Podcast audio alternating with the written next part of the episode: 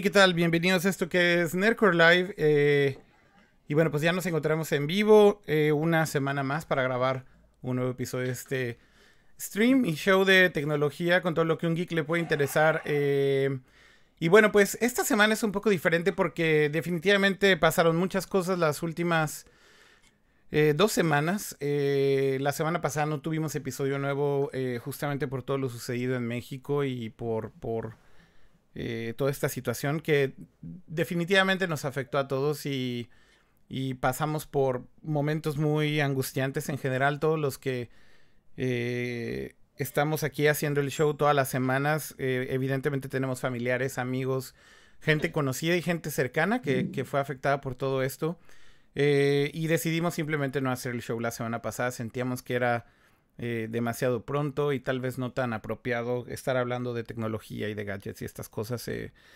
Pero bueno, esta semana eh, regresamos eh, con mucho gusto de poder hacer un nuevo episodio.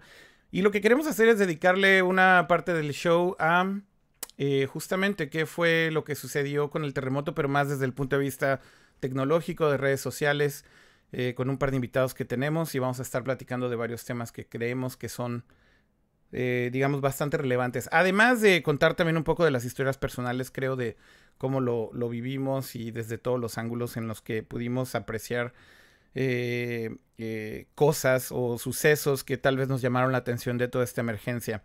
Pero bueno, antes de iniciar, eh, simplemente decir que a nombre de todos le deseamos a los afectados una pronta recuperación, sea cual sea el tipo de afectación que hayan tenido. Evidentemente, lo material es tal vez lo de menos, como, como bien decimos en México. Eh, pero bueno, esperando también que no haya eh, sufrido ninguna pérdida humana eh, cerca de su familia. Y bueno, para iniciar, simplemente quiero empezar a presentar a todos los, bueno, invitados vienen después, pero a- como todas las semanas a quienes siempre me acompañan para hacer este show. Empezando por Ofelia Pastrana. ¿Cómo estás, Of? Hey, pues bien, muy bien. De hecho, este, hablando de temas del sismo, pues espectacularmente bien, menos mal. Y Pato, nada más feliz de volver a Nercor, que además ayer ya iba teniendo como un pequeño como aneurisma de no, no lo pudimos hacer un jueves, pero ya estamos acá en viernes y es bonito este hablar acá y pasar a saludar. Ahora nos toca, ahora nos toca hacer el show en en viernes, Of. Creo que lo vamos a lo- ahora lo vamos a cambiar a los viernes porque sí. Nada más porque sí. Nada más porque podemos. güey. Exactamente, nada más porque podemos. Oye, eh, bueno, pues saludar también a eh, Jaime que anda por acá también. ¿Cómo estás, Jaime?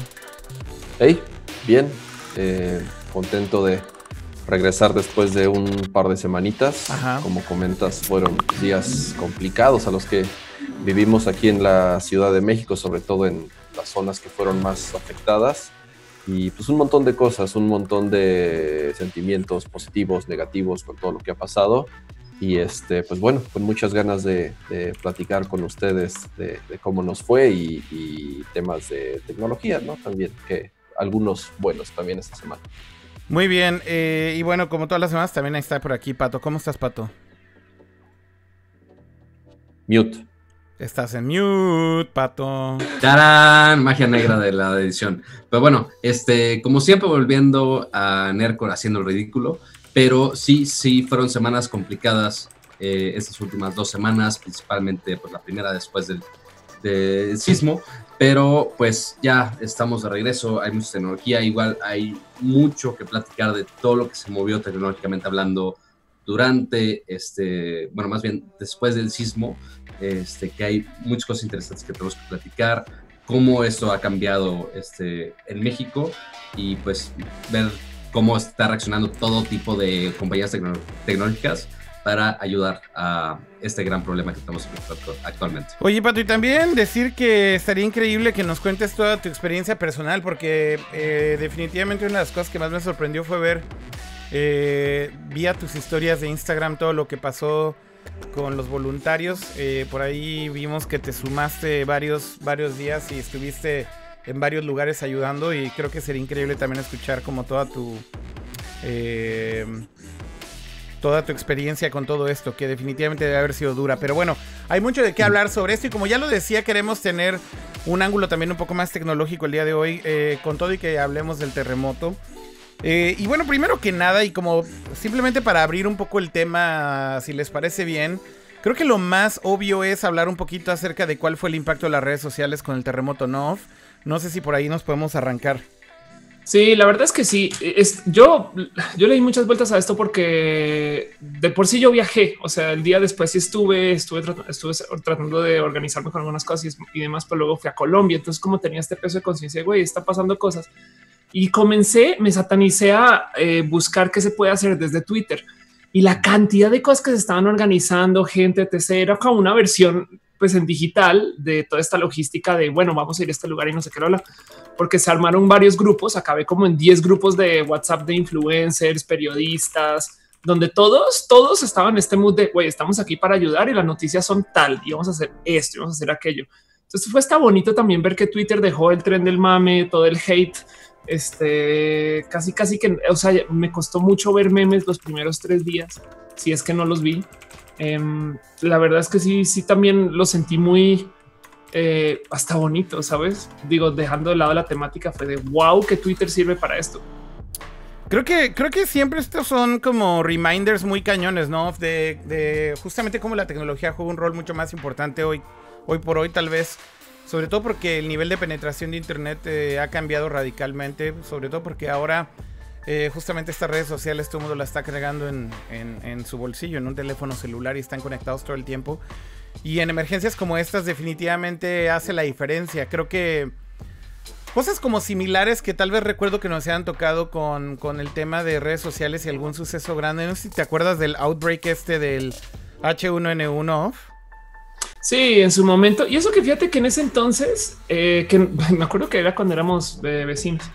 Em, en ese entonces hubo, era como otro momento para México. Me acuerdo que la conclusión de ese outbreak en ese entonces fue que, uy, México aprendió a usar el Internet. Me explico como que antes, antes de eso era súper difícil conseguir que un cliente te quisiera ver por Skype y después de repente todos, no, no vengas, hablemoslo por Internet y ya, porque fue como una semana de trabajar desde casa a México le cayó el 20.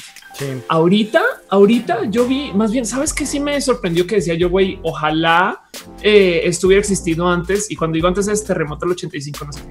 Em, todo este bullshit que pasa por, mira, historias mediáticas, llegaron las televisoras, se trataron de crear historias de la nada y todo el mundo así les los copias. No, eso no se hace así, esto no está pasando, no sé qué. Entonces tenías como validación de datos en tiempo real por la comunidad. Y luego dejando eso de lado, eh, cosas de gobierno, malhechores, no sé qué, eh, cosas también que, como que había mucha como justicia por medio de solo intercambio, de, tener buen intercambio de información, ¿no? Y, eso, eso, está chingón, güey. Y yo creo que eso lo tenemos ahora, pero antes no lo habíamos vivido así. Todos los sismos ever eran el tren del mame después. Este no, güey. Acá, eh, para mí shit got real cuando no vi memes. Sí, yo creo que mm, dale, nos nos tocó, eh, sobre todo en este último y, a, razón de cómo las redes sociales, en particular Twitter, eh, en los últimos años el papel tan importante que ha tomado en diversas partes del mundo, ya sea social, política, en temas de desastres, en temas eh, climáticos. Entonces, se habló mucho justamente de lo que sucedió en México en este último terremoto que, que ha sido el más fuerte, por lo menos el que más daños ha causado en los últimos 30 pues, años, ¿no? Justamente después del de 1985. Y, se comparó muchísimo eh, lo que sucedió en este último con lo que sucedió eh, en, este del, de 1985, porque realmente en esa época, pues la única, el único medio de comunicación era televisión y radio, ¿no? Y de los cuales, pues, eh, no estaban funcionando eh, habían historias de ingenieros eh, de la UNAM, del Politécnico, que creaban repetidoras de radio para poder ayudar en ciertas zonas y que la gente estuviera enterada de, lo que sucedía en último momento. Y ahorita eh, completamente distinto.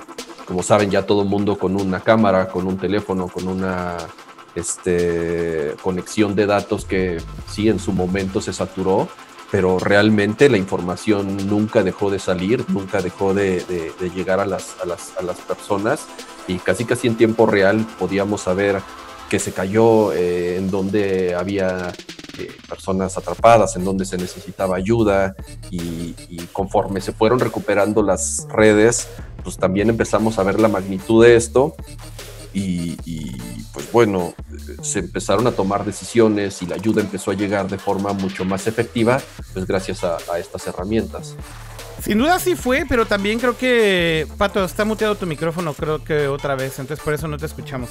Eh, pero bueno, vas, vas si quieres, Pato, a comentar tu experiencia un poco de, cómo explotó todo en redes sociales de tu lado.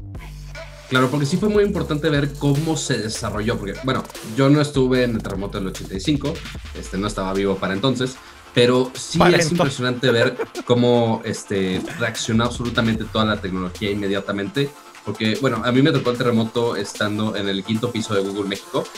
Ya todos habían practicado el simulacro, obviamente, este, pero todos entraron en caos. Este, o sea, lo del simulacro se les olvidó completamente a muchos. Eh, pero ya bajamos y ya intentamos respirar y pensamos de, oye, o sea, al inicio uno piensa, ah, oye, es un sismo como cualquier otro que, hayas, que hayamos sentido en los últimos meses o años y que no pasaba a mayores, y más cuando ya hemos sentido otro, ¿no? Pero no, ya cuando bajamos, todos obviamente checando celular, el wifi, o sea, ya eventualmente, ya cuando empezaron todos a checar de, oye, no, esto va en serio, y como decía de, oye, no hay memes, este, y ya hay videos de, hay un, famoso video de una de las torres de, reforma que sí se ve alrededor con ya varios este, edificios que ya se hicieron polvo y humo básicamente este, y eso ya estaba a los cinco minutos de haber bajado o sea, eso, o sea, esa interacción estuvo inmediata.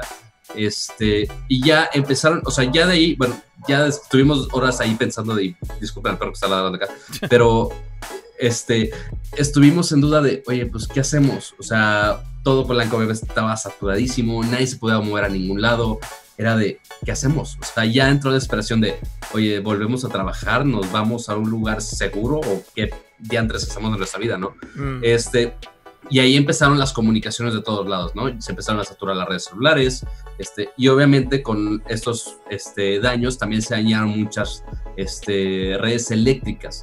Entonces, sin red eléctrica tampoco hay señal, este, electricidad para las torres y sin las torres pues no hay señal celular. Mm. Entonces, en, o sea, entró el caos porque todos se querían comunicar, pero algunos, o sea, posiblemente estaban bien, pero no tenían ni siquiera cómo contestar porque no había señal. Entonces entró el sobre ese punto, Pato, que dices del caos, sobre todo por una saturación de las redes, creo que eso es algo que pasa en todas partes del mundo. En realidad, no es algo exclusivo, creo, de México y en, y en todas partes, siempre que hay alguna tragedia o algún evento mayor, digamos, en donde todo el mundo requiere eh, o demanda servicios, digamos, de estas redes celulares, evidentemente hay una saturación natural. Digo, estas compañías están hechas al final del día eh, claro, y, no, mi intención no, fue de, ah, oye, este, maldita infraestructura de México. No, no, no. Ah, o sea, es, completamente entendible que se sature. O sea, todo el mundo estaba eh, intentando ver qué dientes estaba pasando. O sea, todos checando, o sea, yo a los cinco minutos ya estaba checando Twitter de, oye, ¿qué pasó? ya estaba viendo los, o sea, ya, ya para el primer minuto ya tenía todos los videos de qué había pasado en los principales puntos, o sea, los principales videos de las afectaciones. Este, y obviamente todo el mundo buscando así a primera instancia de, oye, ¿estás bien? O sea, casi que haces el broadcast en WhatsApp a todo el mundo para ver si todo el mundo está bien. Ahora, la, este, la, primera reacción es evidentemente saber si estás bien o tal vez tus amigos o conocidos o familia está bien, pero ¿cuál es la segunda reacción? Y creo que ahí cambia mucho la cosa, ¿no? Eh, una vez que medio te pudiste comunicar con tus familiares y demás y te diste cuenta que todos estaban bien, ¿qué fue lo que sucedió, por ejemplo, de tu lado, Jaime? ¿Qué, pasó después? Eh, es, bien importante lo que dices porque obviamente lo primero que uno piensa es en, su familia cercana, en sus amigos. En mi caso yo estaba en la oficina, mi esposa estaba en la casa, mi hijo estaba en, el kinder, entonces... Eh, cuando salimos todos a la calle y, uno pensaba que era un sismo más de lo iguales a los que habían pasado en los últimos años, este, pero salimos, estaba todo lleno de polvo, la, la, calle, entonces, y además de cómo se sintió, pues eh, sí nos dimos cuenta que no había sido cualquier cosa. Eh, afortunadamente, yo ese día me había movido en, en, motocicleta, entonces eh, llegué rápido a, la escuela de mi hijo que estaba cerca, pero en el camino yo crucé la, eh, bueno, mi oficina está en la del Valle y mi casa está ahí muy cerca, entonces... Por cierto, una de las zonas también más afectadas, ¿no? La del Valle. Una de las zonas más afectadas, la del Valle, junto con la, con la Roma y la Condesa. Entonces, eh, muchísima gente en la calle, vi edificios, pues no, no, no caídos, eso fue hasta, hasta después, pero sí con vidrios rotos y con muros este, eh, bastante dañados, los coches detenidos en sentido contrario, entonces eh, pues afortunadamente en, la moto pude cruzar muy fácil la, colonia y darme cuenta también al mismo tiempo de, que lo que había sucedido no era cualquier cosa. Mm. Bueno, llegué a la escuela de mi hijo, afortunadamente este, estaba bien, eh, después mi esposa llegó ahí, es muy cerca la escuela de donde está eh, la casa, entonces ahí, ahí nos, nos, nos, encontramos por pura suerte porque pues, las llamadas ya no salían, las redes estaban completamente saturadas los, los, primeros minutos. Y pues bueno, ya empieza todo el caos del edificio, si estaba bien, si no, si habían evacuado. Y entonces eh, tratas de comunicarte ya después con tus padres, con tus hermanos. Y, y, es, y es justo lo que decías, ¿no? Primero tratas primero de, de, de avisar que estás bien, eh, de asegurarte que tus familiares, tus amigos eh, más cercanos estén bien, creo que es la, primera este, reacción natural de, todos.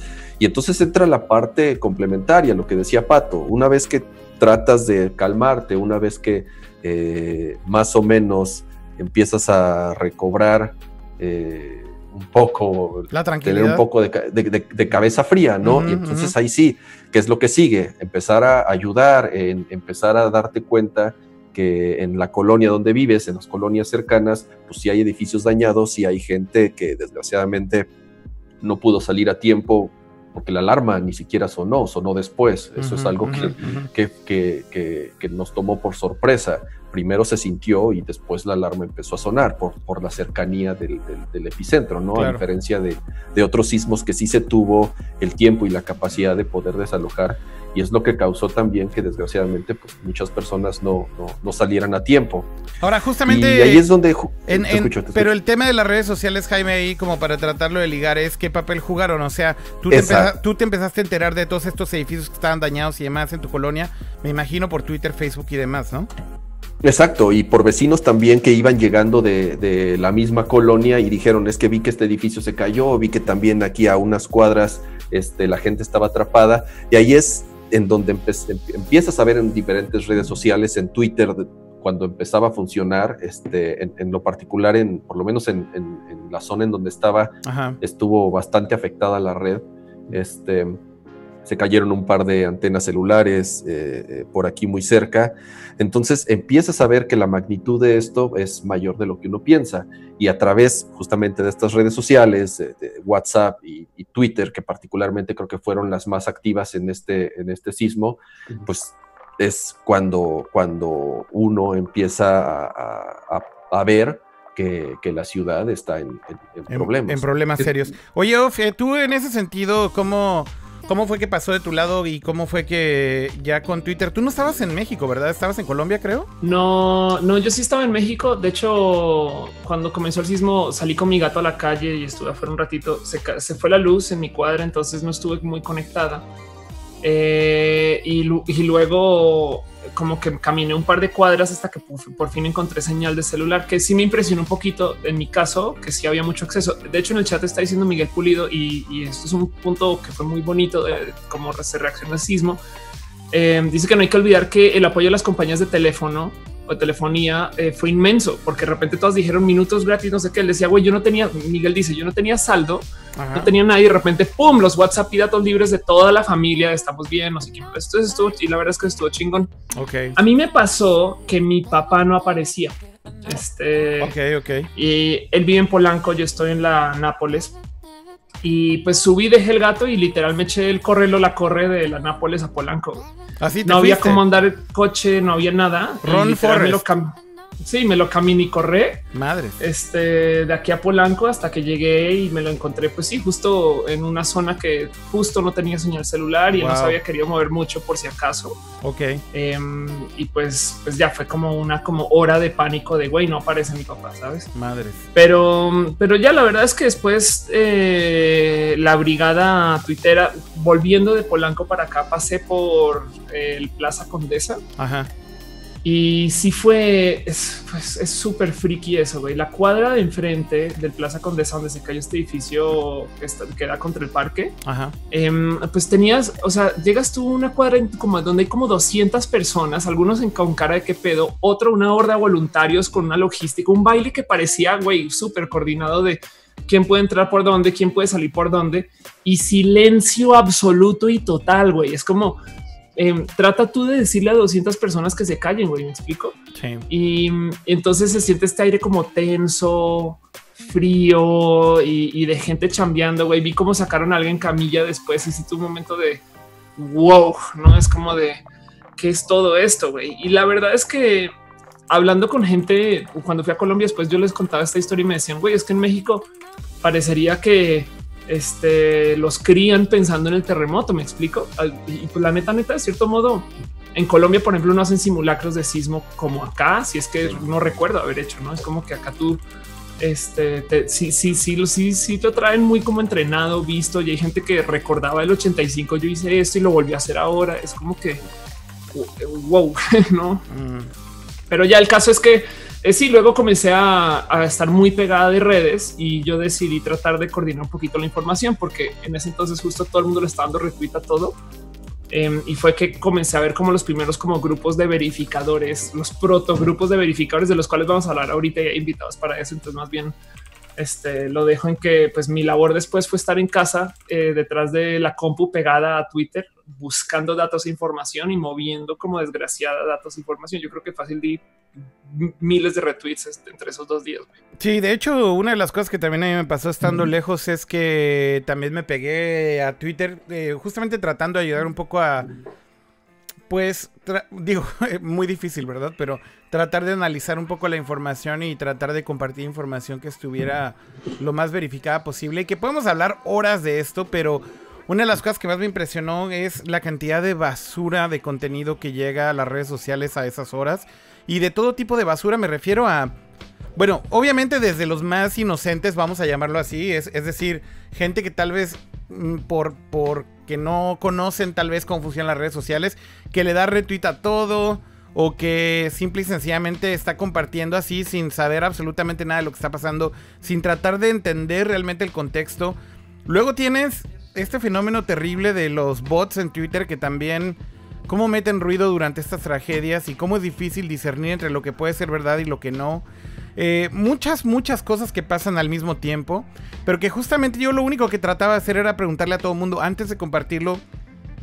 Verifiquen, o sea, traten de ver cuál es la fuente, traten de preguntar. Y una sola pregunta a veces es suficiente. O sea, por ejemplo, alguien decía, necesitamos ayuda aquí. Y preguntabas, oye, ¿estás ahí? y puedes verificar que esto es cierto. No, no, es que a mí me dijeron en WhatsApp que necesitan ayuda aquí. Ok, entonces es, muy difícil como saber si esto realmente es eh, lo que se necesita compartir en este momento si no tienes un mínimo de verificación de lo que está sucediendo, ¿no? Y, ahí también te das cuenta de, de como bueno, tienes estas eficiencias de las redes sociales de que toda la información vuela tan rápido, pero tienes estas ineficiencias de que todo el mundo tiene una voz. Entonces es como todo el mundo está gritando al mismo tiempo. Y madres, como... o sea, vaya, no sé si eso también lo notaste tú, pero qué difícil es, ¿no? Sí, la neta, neta. Y, yo, mira, luego como que a los dos días alguien me decía, güey, gracias, encontré no sé qué por esta información que estás compartiendo. Como que por lo menos sí tuve como varios momentos de validación de, ok, sí, sí vale la pena hacer este tema de, después de ponerle pilas a lo digital y a la comunicación en sí. Pero sí está cabrón como es que tú piensas cuánta gente tenía acceso a datos, información y las cantidad de cosas que están pasando. Y todo se comenzó a organizar cuando entre todos nos organizamos mágicamente. Perdón, pusimos este acuerdo mágico de di la hora y la fecha. ¿no? Y no le den retweet a nada que sea esto. Y otra cosa que se comenzó a pasar, este, como literal de voz así de Vox Populi, de, de como datos de, Twitter, es cómo desactivar eh, las recomendaciones de las cosas más cool. Em, para que te muestre el timeline en modo este, histórico total. Y eso, eso también, cuando lo comencé a ver, fue de este. Sí, por orden cronológico, ¿no? Ajá, exacto. Es de claro, huevo. Esto va a cambiar tanto la. Es que suena tonto, pero, pero cambiar tanto la comunicación que te esté dando datos del momento versus los datos que Twitter piensa que son cool según un algoritmo que no están eh, acotado, ¿no? Y justo el problema de que, perdón, este, y justo el problema de que todo está saturado y todo el mundo está convirtiendo saturado más las comunicaciones todavía y era más complicado el buscar si el comunicar algo importante. Este, o sea que uno, una cosa que hicieron muy importante para evitar los mensajes de, oye, ¿estás bien?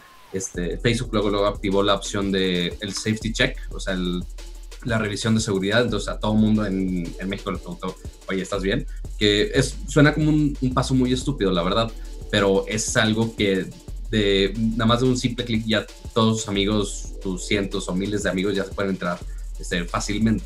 Entonces ya saben de que, ok, estás vivo, no lo vamos a hacer de todos y ya evitas un montón de comunicación. También Google activó este, el buscador de personas, este, eventualmente también habló, este, activó, ah, activó el mapa de crisis, pero ahorita vamos a hablar un poco más de eso.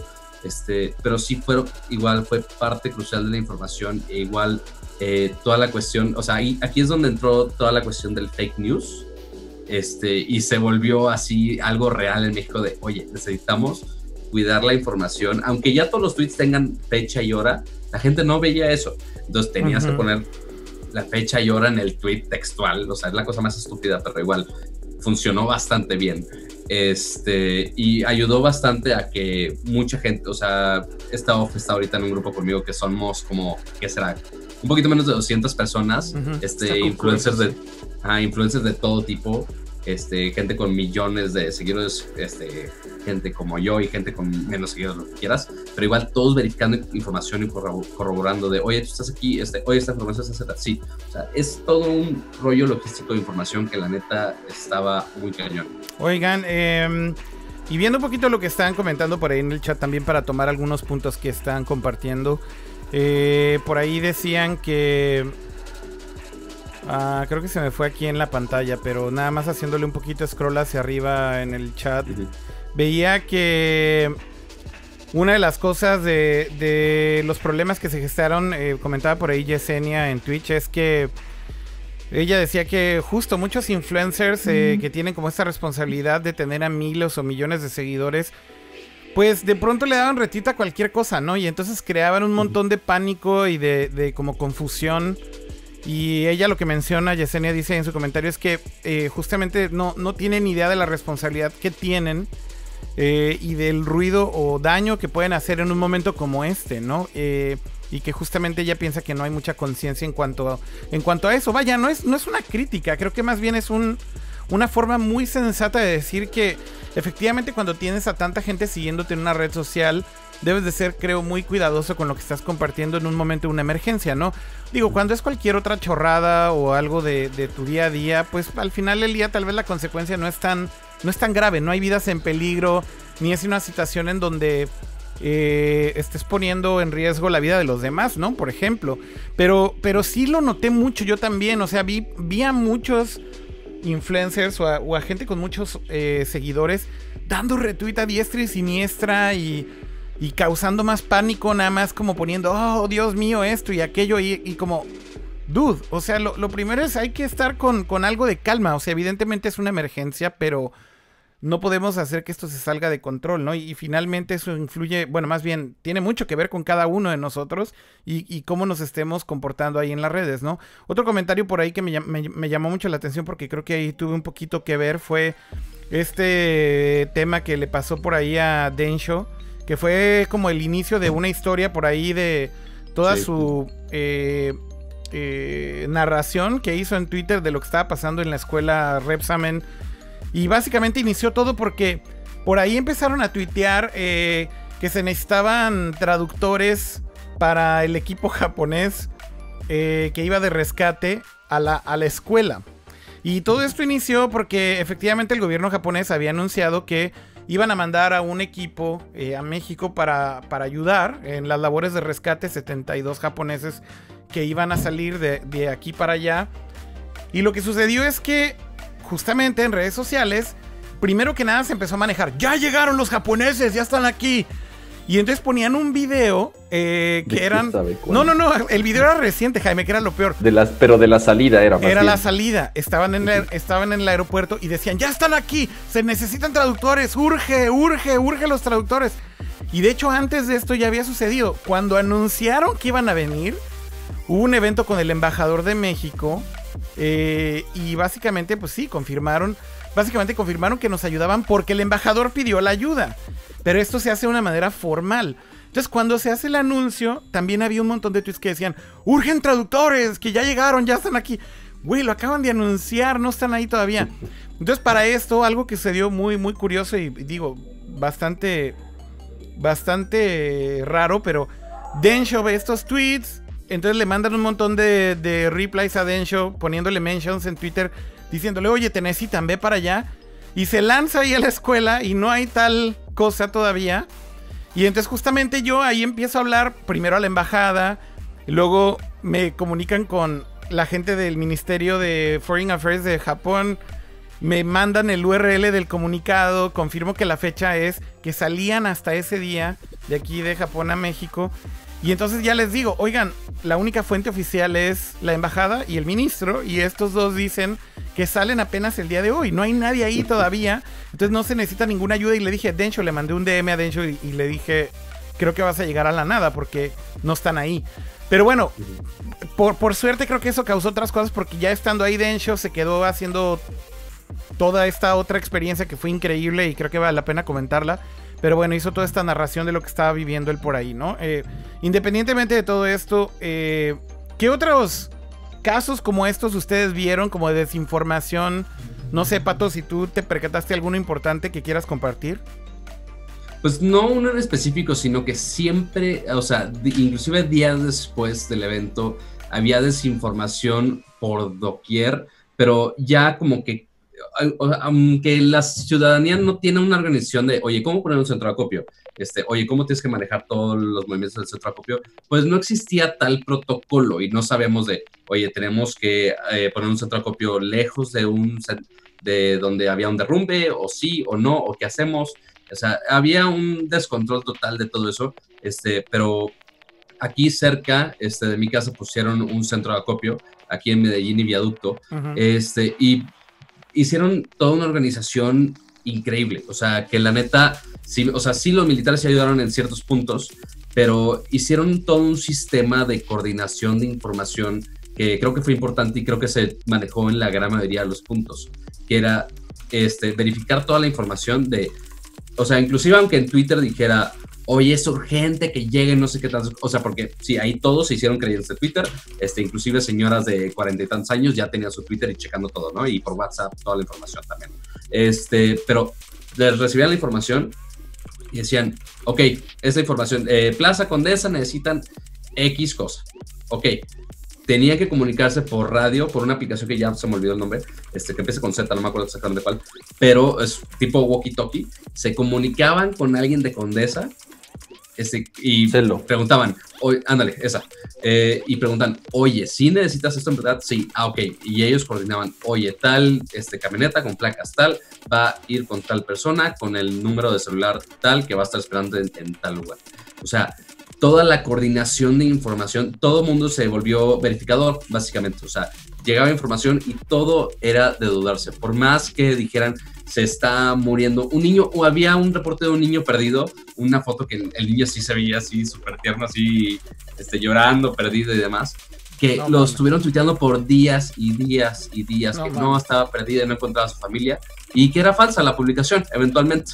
Este, entonces, igual todo el mundo perdiendo tiempo con ese tipo yo, de Yo quisiera añadir un, tanto primero, ok, Celo eh, como app es, fue súper, de hecho es súper importante, no solo para esto, sino para eventos donde eh, tienes como dos intervención del gobierno y estas cosas, porque es una app de mensajería que es peer to peer. Entonces, sí pasa por la red, pero también puedes hacer que si no hay red, tengas comunicación con gente cercana a dispositivo dispositivo. Este, mm, eso es súper bonito y, funciona más o menos bien en una cantidad de lugares. Y digo, porque también lo usan como en protestas donde el gobierno tumba el Internet y esto. Mm. Y la otra cosa es que falta la mamá del punto de desinformación que lo están diciendo en el chat. Eh, lo dijo Raúl Jesús, el caso de Frida Sofía. Bueno, yo, yo soy la primera persona en atribuirle a pendejadas, o sea, atribuirle a lo, idiota, eh, cosas que mucha gente trata de explicar con la con malicia. No es, yo prefiero, a mí me cabe más en la cabeza que fue por, eh, porque un idiota le dijo a otro idiota que no sé qué, y se, se armó como este tren de estupidez a que fue un plan meticuloso, calculado, macabro, no sé qué, ¿no? Básicamente lo que pasó es, sí, se rumoró que había eh, una niña atrapada en el Repsamen que no podían encontrar, ya tenían un nombre y Televisa básicamente aplicó su maquinería de drama, este, porque, porque es la única que posee em, para reportar la noticia, ¿no? Mm. Y resulta que no, pues que no había, pero nunca, no se toman la cagada, pero pues también porque su mentalidad no se tomaron la labor de desmentir, no? O, como de, ah, saben que a lo mejor no tenía ese nombre, pero sacamos otra niña que no es como ni siquiera, no? Entonces se dejaron hundir con esto y no sé qué lo y, y más bien se chutaron todo el drama que pudo. Ahí sí puedo decir, pudo haber sido, pues ya que se volvió drama, a lo mejor dijeron, pues bueno, que hablen mal, que hablen bien, no sé. Pero eso yo creo que fue la mamá del drama este, del sismo que resulta que en el 85 hubo un caso similar. Em, de, chanchito, no sé qué. Ah, exacto, de, un niño que lo trataron de rescatar como por 13 días, una locura. Que ese sí estuvo, que ese sí estuvo bien macabro. Eso sí, fue invento del gobierno tal cual para distraer a la gente. Sí. Es, muy curioso. Esto fue tal cual una eh, de, de, las tantas cosas que surgieron. Las primeras 24 horas fue una sobresaturación y una desorganización eh, eh, descontrolada de cómo salía y llegaba la información, sobre todo en redes sociales. Este, y eso se reflejó en, se reflejó físicamente cuando solicitaban eh, personas para rescatar o personas para llevar ciertas cosas. Este, llegó un momento en que de nuevo, esa misma desorganización y saturación hacían que las zonas se saturaran también de gente y que incluso se volvieran muy desorganizadas y que la ayuda no estaba eh, llegando ni funcionando de manera eh, más efectiva e idónea posible, justamente porque la misma gente que, llegaba por montones, que, también puede ser algo bueno, ¿no? Tú dices, qué, padre que, tantas personas, que, la sociedad haya reaccionado así, y que incluso haya llegado de más ajá, la ayuda, pero, pero en ciertos momentos sí se convirtió en un problema. Eh, mi primo es, es, médico y, justamente eh, fue a uno de los, de los edificios que se cayeron aquí muy cerquita y este, dice es que él, me estaba reportando en el lugar y decía, es que es, un desastre porque hay tanta gente y hay tanta desorganización y, que, no podemos hacer nuestra chamba, ¿no? Nosotros como médicos, y yo no sé si los militares en el momento que llegaron, o los rescatistas, o los topos, o los eh, trabajadores que de cierta forma eran eh, como los más experimentados en el tema, y por otro lado, mucha gente que quería ayudar, pero, pero que de pronto nada más estaba ahí parada, e incluso nada más tomando fotos o este, tomando video, y no lo sé. Y, ya después, al otro día, eh, se empezó a organizar esta, esta información, ¿no? Como dice Pato, si no, estás en, si no estabas en el lugar, si tú no eras la fuente de información y si tú no corroborabas eh, de primera mano lo que estaba sucediendo, pues ya tratar de filtrar, tratar de que la información llegue lo más limpia, posible. Y ya hubo una serie de esfuerzos que, justamente yo creo que es ahorita lo que vamos a platicar, ciertos sitios, eh, ciertas cuentas ya verificadas eh, para que la ayuda llegara de manera mucho más eficiente y la información llegara pues ya filtrada, ¿no? Sin tanta basura este, que la vivimos en, el caso de, eh, al grado de una niña inventada, ¿no? Que nunca existió. Que por cierto este, comentaban aquí en el chat que el niño del 85 se llamaba Monchito. Ah, Monchito, yo dije Chanchito. ¿Por qué se inventan esa calidad de nombres? No lo sé, pero se llamaba Monchito. Monchito, un niño este, que, que, el abuelo lo estaba buscando y juraba que estaba ahí, este, nunca existió, nunca existió. Hubo un par de periodistas que siguieron la historia este, bastante tiempo después, incluso eh, hay de, los libros y artículos que se han escrito al respecto, este, pues sí, prácticamente fue un, invento de, del gobierno porque en ese momento México sufría de una desorganización y de un caos y, bueno, el, sismo del 85 fue un detonante de, todo lo malo que, estaba pasando social y económicamente en esa época. Bueno, y, hablando ahí un poquito de lo del Repsamen, eh, vale la pena que si no vieron toda esta crónica que hizo Dencho en su cuenta de Twitter, no sé si la publicó después en algún lugar o si fue a algún lugar para hablar de todo esto, tienen idea ustedes, pero bueno. Que yo sepa, no, nomás estaba toda la crónica en Twitter que estaba muy pesada entre los dramas del inicio de los rescates, de los dramas de los inventos de, de la niña Frida Sofía, este, después todo el drama que se hizo de no, que hay gente todavía en el edificio que ya están metiendo maquinaria pesada y también Dencho también tomó parte importante en eso de decir, oye, aquí no hay maquinaria, aquí dice maquinaria, aquí están haciendo X, Y, Z. Este, entonces también fue muy importante corroborar con todas las personas que ya que mencionaban que estaban en X puntos y corroborar con ellos la información era muy importante. Y de ahí salieron este, justamente con esa desorganización, porque al inicio todos, todo el mundo quería salir a ayudar, o sea, yo inclusive decía, ok, sí necesito ayudar, pero no tengo la menor idea cómo. Este, oye, tengo que ir a algún lugar, tengo que ir a un centro de acopio, tengo que levantar escombro, ¿qué día antes hago? Entonces ya después como que la gente se informó de, ok, hay varias maneras de ayudar, vamos a pensar la más estratégica. Y de ahí también salieron muchas plataformas tecnológicas que también ayudaron a crear esto de una manera mucho más organizada. Uno, los grupos de WhatsApp que eh, que Off también ya comentó hace rato, que sí ayudamos a verificar información, a hacer ciencias investigativas, este, crearon un sitio que se llama este, InfoReal, este, que ahí entre varios influencers estuvimos, estamos como que corroborando la información que existía de toda la ciudad o de diferentes zonas este, afectadas, que de Morelos, que de, o sea, de básicamente toda la región afectada. Este, y también otro, este, otra plataforma importante que también en colaboración con las compañías grandes como Google, que ahorita vamos a mencionar, este, con el mapa de crisis, este, que es una función de Google que se ha implementado en diferentes ocasiones eh, y ahora se implementó en México porque sí había mucha información y eventualmente la misión de Google es organizar toda la información para que sea útil y en este caso lo hicieron por este mapa interactivo que se puede actualizar con toda esta información. Pues miren, justo por ahí en el chat también estaban compartiendo eh, lo de la entrevista del economista eh, en Periscope. Eh, Josig estaba diciendo que, que lo habían entrevistado. Y bueno, si quieren leer la entrevista en el economista, vale la pena que le den un ojo porque es una especie de resumen. Eh, aquí está de hecho en pantalla por si la quieren ver. Busquen en Google nada más Densho, el economista. Y justamente la nota se llama Yo estuve en el colegio Repsamen. Y bueno, nada más para sintetizar ahí un poquito y, dar ahí un pequeño comentario de esto. Eh, una de las cosas que más me llama la atención es esta parte, ¿no? Para ti existió Fria Sofía, bueno, porque todo narran cómo es que llegó ahí, cómo es que se metió, cómo es que se quedó ahí, ya adentro, porque se supone que no podía estar nadie ahí. Y entonces le preguntan, ¿para ti existió Frida Sofía? Y dice, no, yo solo sabía que había alguien adentro. Estoy haciendo quote de lo que decía Densho. Cuando gritaban, solo se escuchaba el silencio y no había respuesta de ningún tipo. Con la, con la cámara térmica nos dijeron que podían detectar cuerpos, pero que no era 100% seguro. Yo creo que si había sobrevivientes, yo creo que sí había sobrevivientes, pero que fuera una niña, no. De hecho, escuché un militar comentando que no sabía por qué estaban diciendo que había una niña atrapada cuando ellos no habían dicho absolutamente nada y que nunca le habían pasado agua a nadie entre los escombros. ¿Quién sabe quién lo inventó? Eran tantos los rumores dentro que nadie sabía ya que estaban buscando. Creo que se aferraron a eso de la niña para poder continuar, pero yo nunca escuché que la habían sacado.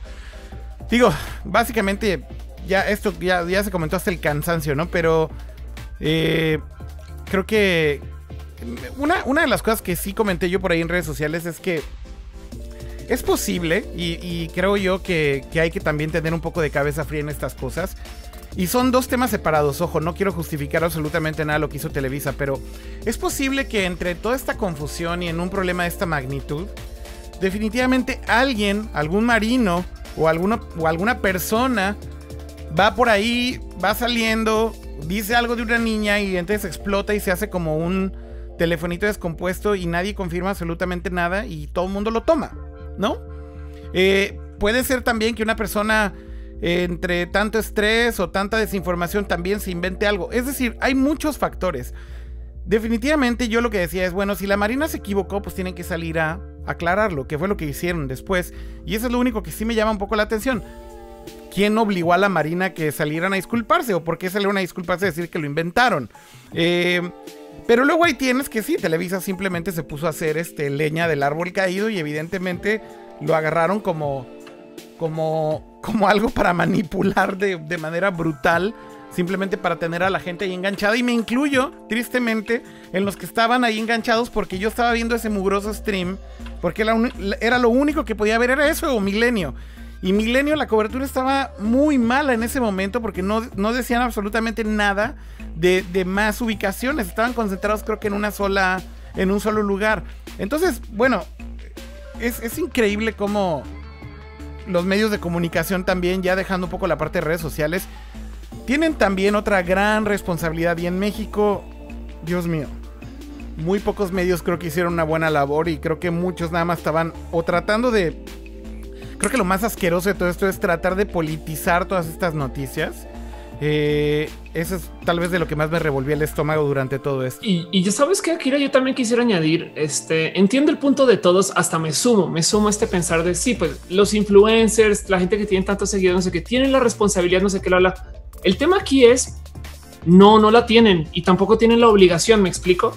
Este se supone que eso es lo que tú le pides a un medio formal y serio. O sea, eso es lo que ellos te venden y te mercadean. Nosotros somos quienes validamos la información tal y tal, un influencer, un youtuber, por más que tenga 16 millones de seguidores, no tiene obligación alguna de decir la verdad, ¿no? Claro. Este, y es una persona y hay que, hay que entender eso, güey. Es como, es como, güey, Wikipedia no tiene obligación alguna de ser verídico, güey. Por eso Británica te dice nosotros sí verificamos, eh, pero es un esfuerzo comunitario. Lo mismo con las redes sociales. Entonces tampoco siento que eh, valga la pena perseguir a los youtubers o a los, sabes, los y no sé qué con este, tú te tienes la, no pero, pero sí, sí hay que dejar claro que a los medios sí, porque eso es lo que ellos te venden y te dicen que están haciendo, ¿no? Claro. Pero bueno, eh, sí, mucha ahí por ahí están comentando en el chat muchísimo de este tema, ¿no? De lo de Televisa y, y de, los medios y el rol de los medios. Eh, ahí estoy poniendo el chat en pantalla justamente para que todos lo puedan ver y puedan ver todas las opiniones después cuando esto esté grabado. Por ahí dice MCO Ciel 14, no sé ni cómo se lee eso, perdón. Televisa estuvo en el momento y lugar equivocado y con su famita no le fue bien. Eso y también lo sobreexplotaron, sin duda alguna. Creo que, creo que fue parte de. Por ahí también Carlos B dice, luego salió que era perrita rescatista Frida, que sí existía. Creo que... ¿Cómo estuvo ese pedo de que estaba, o sea, porque usaban el mismo nombre de la perra, Dios mío? O sea, guay. Eh, son, son de esas cosas. No sé si fue casualidad o sacaron ese nombre de ahí y después se le agregaron el Sofía. La verdad no sé de dónde se originó. No, no, no, no, no mames. O sea, e, eso es ridículo. Oigan, eh, ¿por qué no metemos a nuestro invitado ahorita para que hable también de otra cosa que sucedió que me parece muy interesante? Eh, sé que está por ahí escuchando Cristian y si puede prender ahora sí su cámara y entrarle a la discusión. Nos daría muchísimo gusto que entrara y participara en esta discusión desde un ángulo un poco diferente. Eh, pero primero que nada, darle la bienvenida. ¿Cómo estás, Cristian? ¿Qué tal? Muchas gracias por invitarme. Aquí estamos para discutir un poco lo tecnológico que podemos eh, ayudar. Es correcto, Cristian. Oye, primero que nada, una pequeña introducción. Tú eres eh, desarrollador de software, desarrollador de apps bastante conocido en Twitter. Eh, igual por si te quieren seguir en Twitter, tu usuario eh, es arroba Croman. Croman, exactamente. C-R-O eh, ¿verdad? Así es. Croman. Ok, perfecto. Entonces, ¿cuál fue? creo, que, creo que vamos a empezar dando un poquito de contexto, Cristian, y solamente empezar como por explicar ¿Cuál fue el detonante de esta cosa que encontraste tú? Y cuéntanos un poquito toda la historia del tema de las alertas sísmicas. Eh, básicamente vamos a switchar un poquito para hablar de esto. Porque parte fundamental, digamos, de todo este suceso fue si funcionó o no funcionó la alarma sísmica, cómo funciona, quién está detrás. Había muchas preguntas, ¿no? Creo que es curioso porque hasta ahora no se había cuestionado tanto tal vez algunos medio era como el chiste de, ay, no funcionó, jajaja, eh, o ahora sí funcionó, pero nada más nos saca el susto.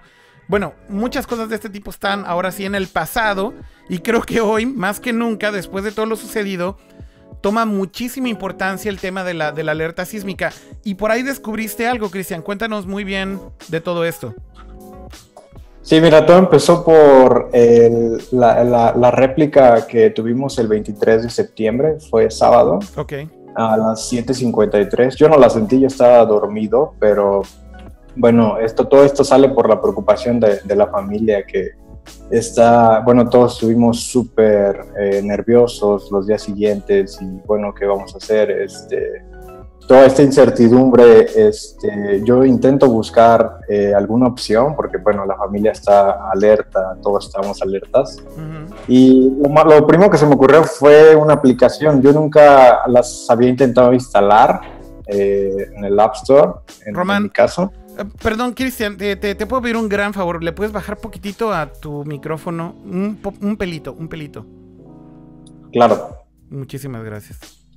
Sí, entonces lo primero que se me ocurrió fue una aplicación. Eh, yo nunca había instalado una y me puse a buscar en el App Store.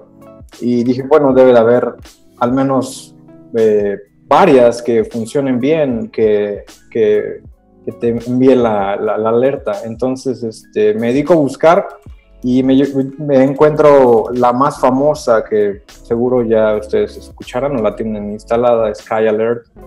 Y la abro y me doy por, me tomo la sorpresa que esta aplicación necesita una suscripción anual para que lleguen las alertas. Literalmente te dice que si quieres que te lleguen alertas antes que el usuario es gratis, este, necesitas pagar una suscripción.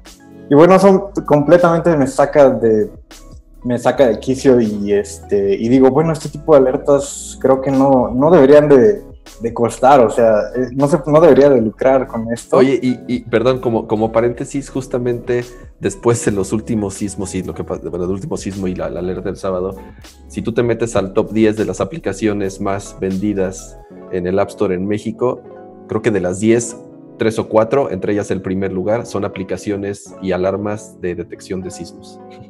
Bueno, evidentemente ya son más importantes ahorita, ¿no?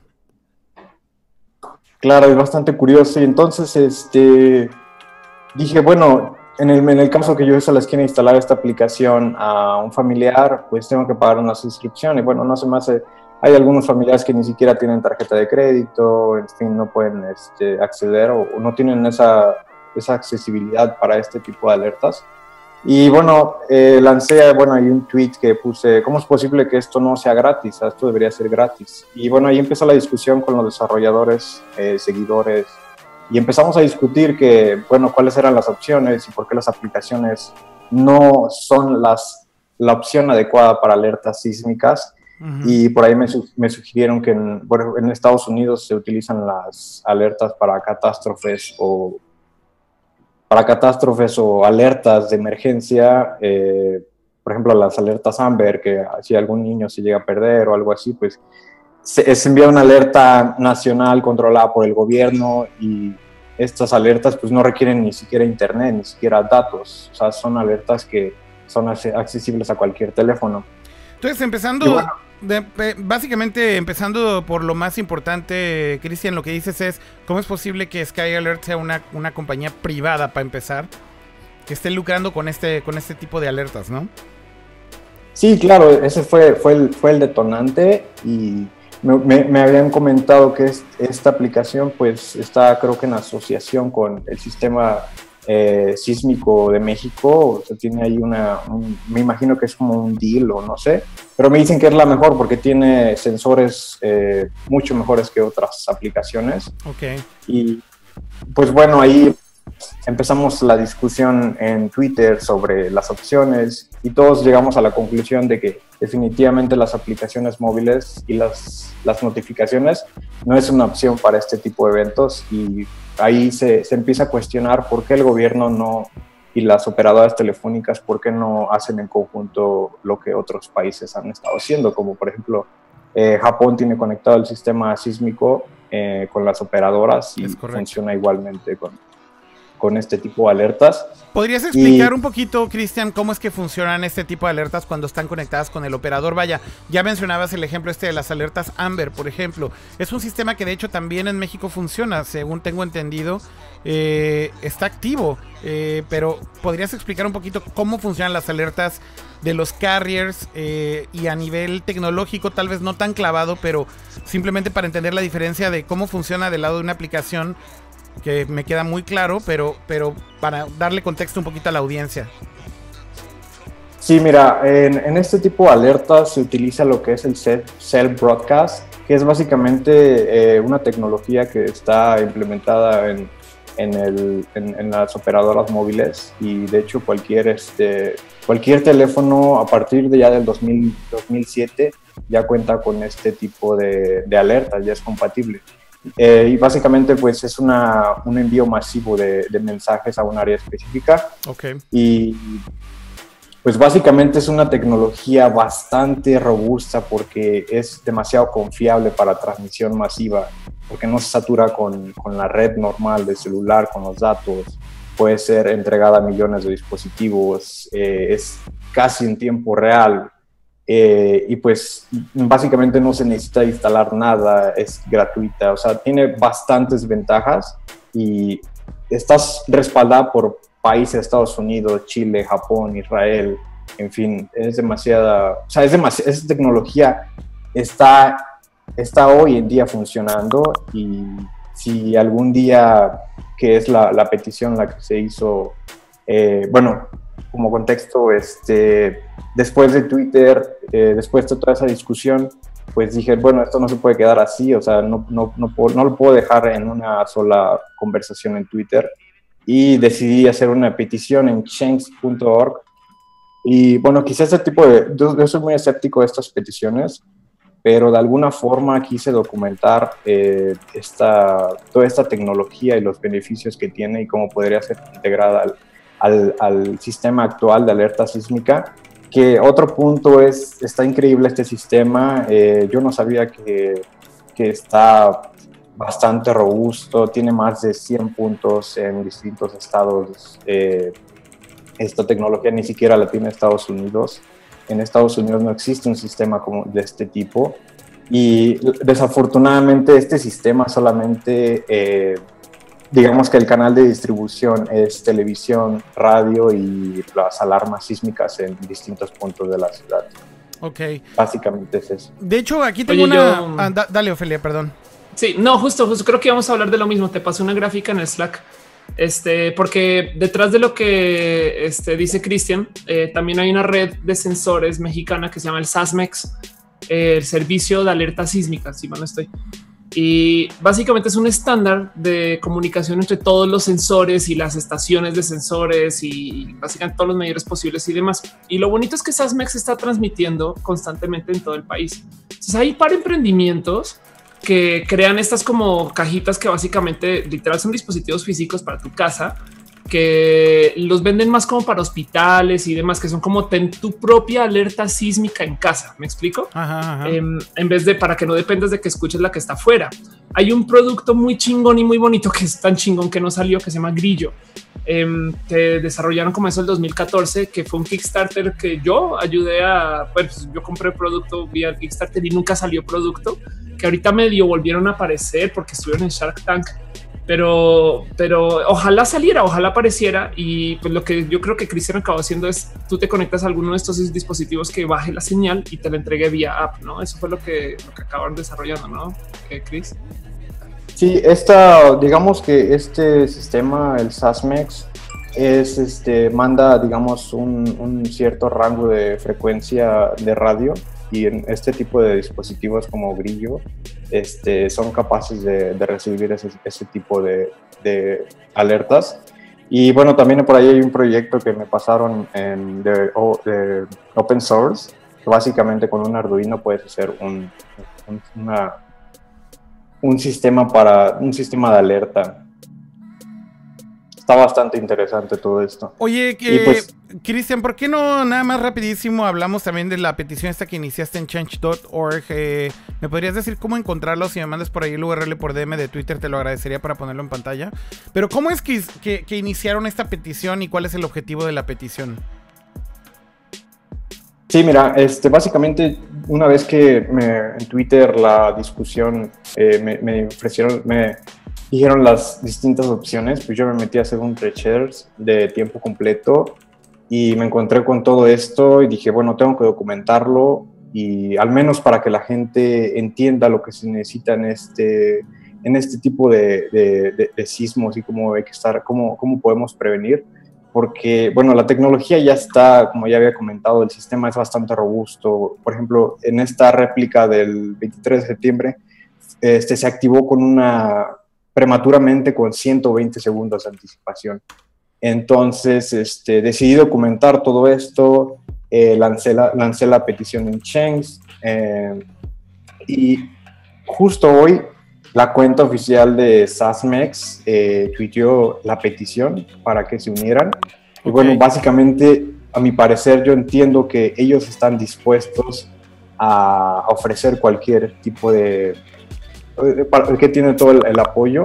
Este, déjame enviarte el link. Y básicamente esta petición está dirigida a...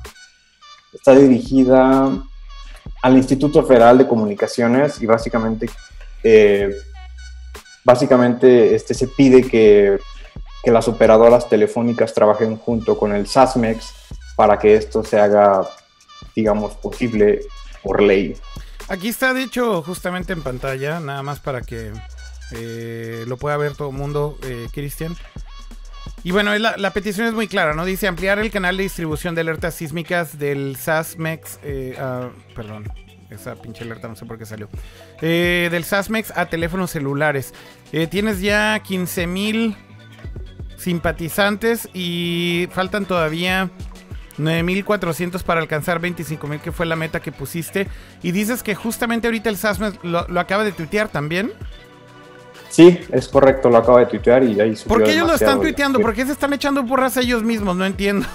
o sea, sí, mira, al final lo que, lo que entiendo es que ellos son una organización cívica y bueno, reciben, aportes del gobierno, pero creo que es súper importante y súper increíble que, hayan que se hayan echado porras porque pues abren las puertas, ¿no? Para esta colaboración, es lo que yo en mi parecer entiendo. Y simplemente si fuera cualquier otra organización en México, pues simplemente ignora todo esto. Entiendo. Pues mira, eh, finalmente lo importante es darle un poco de difusión eh, y crear como esta conciencia, no solamente de la propuesta, sino un poco de cuáles son las deficiencias de depender pues de estas eh, aplicaciones de alerta sísmica que como bien dices, por un lado son compañías privadas, por otro, depender de una alerta sísmica por medio de una aplicación no es precisamente lo mejor. desde el punto de vista tecnológico ya nos comentaste cuáles son los problemas o ineficiencias que pueden tener. Y bueno, finalmente, si en otros países existe este estándar, eh, el cuestionamiento es muy válido, ¿no? ¿Por qué no utilizar el mismo tipo de estándar en México con todo este respaldo de todos los países que mencionabas? Y simplemente adoptarlo al mismo nivel, ¿no? Aquí mencionas justamente eh, el tema de la difusión celular y dices que es una tecnología disponible por algunas operadoras de telefonía móvil diseñada para el envío simultáneo de mensajes y dices aquí cuáles son los países. Por ejemplo, eh, e Alert de Europa o CIMAS o WEA de Estados Unidos, National Message de Israel, LAT Alert de Chile, así como el Earthquake Tsunami Warning System de Japón. De hecho, algo que debo de comentar como también para entender la diferencia de las alertas, a mí que me ha tocado ver la alerta de terremoto aquí en Japón, eh, es muy curioso porque del lado del UI es diferente, de hecho, a cómo te llega la alerta en el teléfono, a cómo te llega digamos que la alerta de una notificación normal de una aplicación. Eh, de hecho, hay una distinción entre estas porque la alerta de este tipo puede ocupar casi todo el espacio de la pantalla. Eh, de hecho, no tiene UI de iOS, por ejemplo, de Android, sino simplemente ocupa casi toda la pantalla. Aparece ahí la alerta escrita. Y tiene una alarma muy característica además eh, y un, un, sonido bastante alto.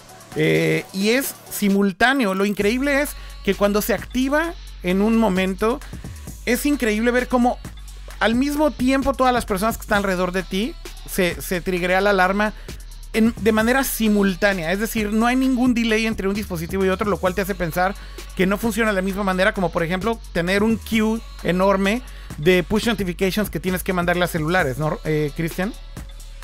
Sí, claro, la, verdad es que para empezar depende de Internet, justamente es uno de los, de los peores servicios que se ven afectados después de un sismo. Sí, creo que, creo que ese es el otro punto que vale la pena resaltar, justamente que, bueno, esta, este tipo de alertas no dependen de, de, la conexión de datos y eso lo hace, pues evidentemente también mucho más eh, confiable, ¿no? En este tipo de emergencias. Creo que a mí alguna vez eh, me ha llegado ese tipo de notificaciones que, como dices, no son, no son iguales a, la notificación de un mensaje de una aplicación independientemente del, sistema operativo que uses en tu teléfono, pero si ocupan toda la pantalla, incluso se, se, pone todo en negro y te pone en primer plano el mensaje, pero las, las, las, operadoras la utilizan para spam, para suscribirte a porquería y media, ya sabes, ¿no? Entonces, desgraciadamente, la usan para, para esas cosas en vez de algo útil.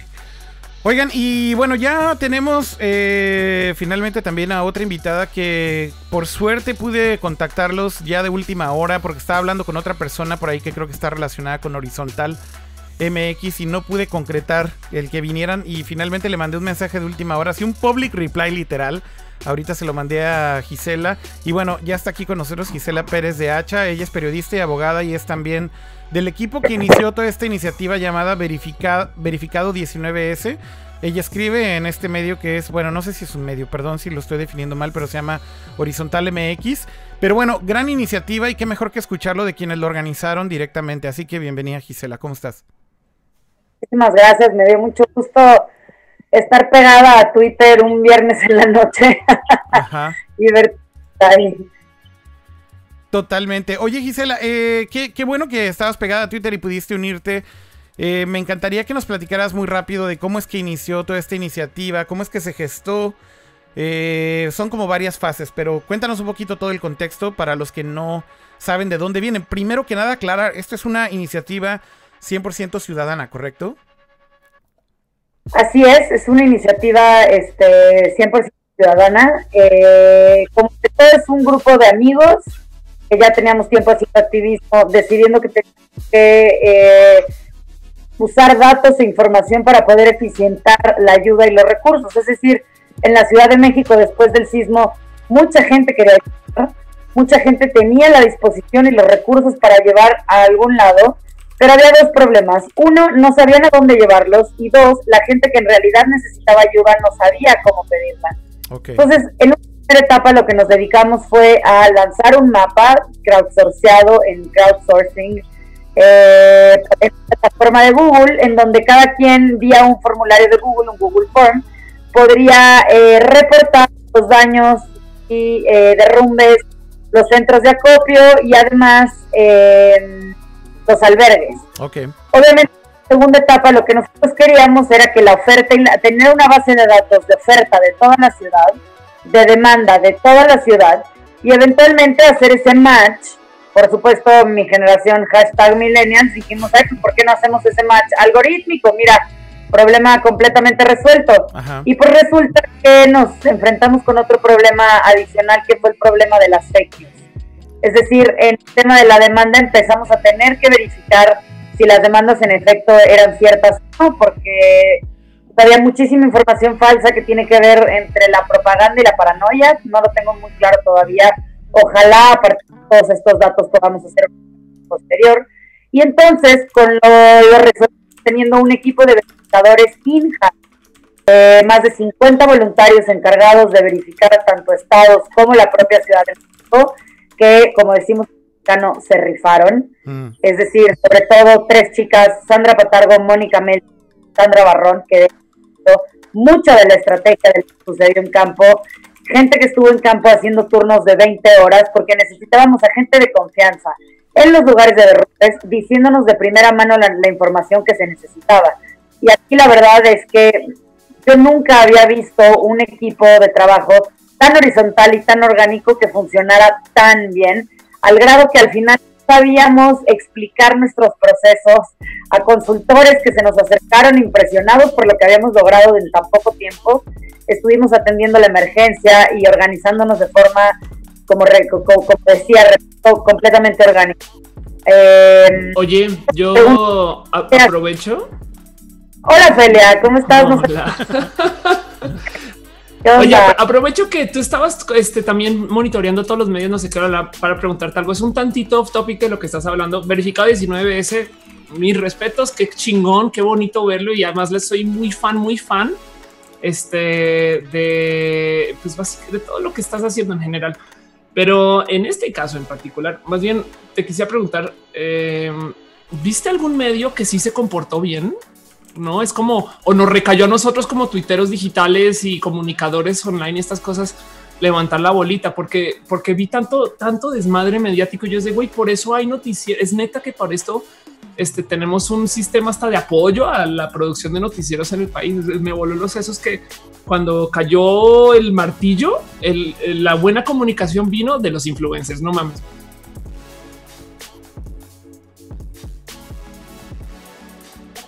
Tirando mi celular porque como me agarraron en el tuitazo del viernes, me encerré de Ya, una para poder hablar. Miren, no estoy encerrada. Anda. Ya, creo que haces una gran pregunta, Ofelia. Creo que lo hemos platicado al interior del equipo de Verificado 19S. Creo que eh, el equipo y la organización que tuvimos suplió dos vacíos. Primero, un vacío gubernamental, de un gobierno que si bien salió a las calles, la verdad es que no desplegó sus como las debería de haber desplegado. Yo me sigo preguntando, y perdón por la palabra, pero qué chingados hacían ciudadanos con arneses subiendo edificios y sacando escombros. ¿Qué no se supone que hay una fuerza militar entrenada para eso? Ojo, y para la que pagamos impuestos. Es decir, ¿por qué los ciudadanos estábamos abasteciendo centros de acopio? Esa es una primera pregunta. Una primera segunda, un- una segunda pregunta. Si ustedes ahorita se van al Twitter, ahí los que están en desktop, de arroba verificado 19S, van a ver un pin tweet que dice lo que es verificar. Básicamente es un flyer que sacamos que tiene que ver parte con nuestra metodología de verificación que dice dos cosas. Verificar es únicamente dos cosas. Uno, haberlo visto con tus propios ojos. Dos, si no lo viste con tus propios ojos, haber hablado con al menos dos personas que lo hayan visto con sus propios ojos. Entonces, esto me recuerda mucho, Felia, por ejemplo, al fake news de Frida Sofía de Televisa. Yo me pregunto si el camarógrafo de Televisa o la reportera de Televisa hubieran dicho, ah, yo sé que verificar es tener al menos dos fuentes que lo hayan visto con sus ojos. Igual ibas con el segundo Marine y el segundo Marine te dice, no, pues no se llama Frida Sofía, se llama o no existe o lo que sea, ¿no? Entonces, para nosotros este flyer fue muy chistoso porque efectivamente yo no sé dónde estuvieron los medios de comunicación y la verdad es que a pesar de que el gobierno sí tomó las calles, yo no sé dónde estuvieron actuando no con todo el deber de sus diligencias y la forma en la que debieron de haber actuado. Repito, que chingados hacían eh, ciudadanos con arneses. Entonces, comparto tu apreciación. Creo que ahorita, además hay otro tema ahí que creo que tú y yo hemos platicado eh, digitalmente en otras ocasiones. Aquí Twitter fue completamente, perdón, Twitter fue muy, muy, muy útil, mientras Facebook fue inservible. ¿Por qué? Porque lo que nosotros empezamos a verificar, necesitábamos que fuera información en tiempo real. Por eso si se fijan nuestros flyers, repito, los pueden consultar en arroba verificado 19S, tienen un timestamp y una pequeña leyenda que dice, ojo, infórmate otra vez antes de salir. Porque no podíamos estar mandando mil médicos a Xochimilco cuando después de que llegaban los mil médicos, llegaban otros mil médicos que ya no servían de nada y solo estorbaban, mientras en otros lugares no había nada.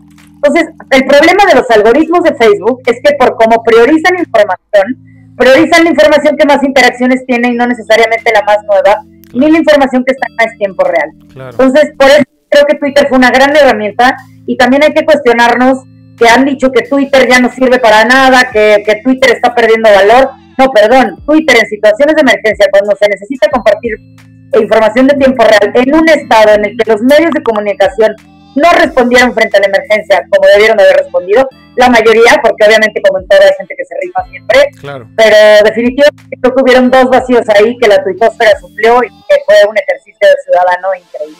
Para Y que, sí, compartir ahí. y que sí es importante lo que... Dale, Pato, por favor.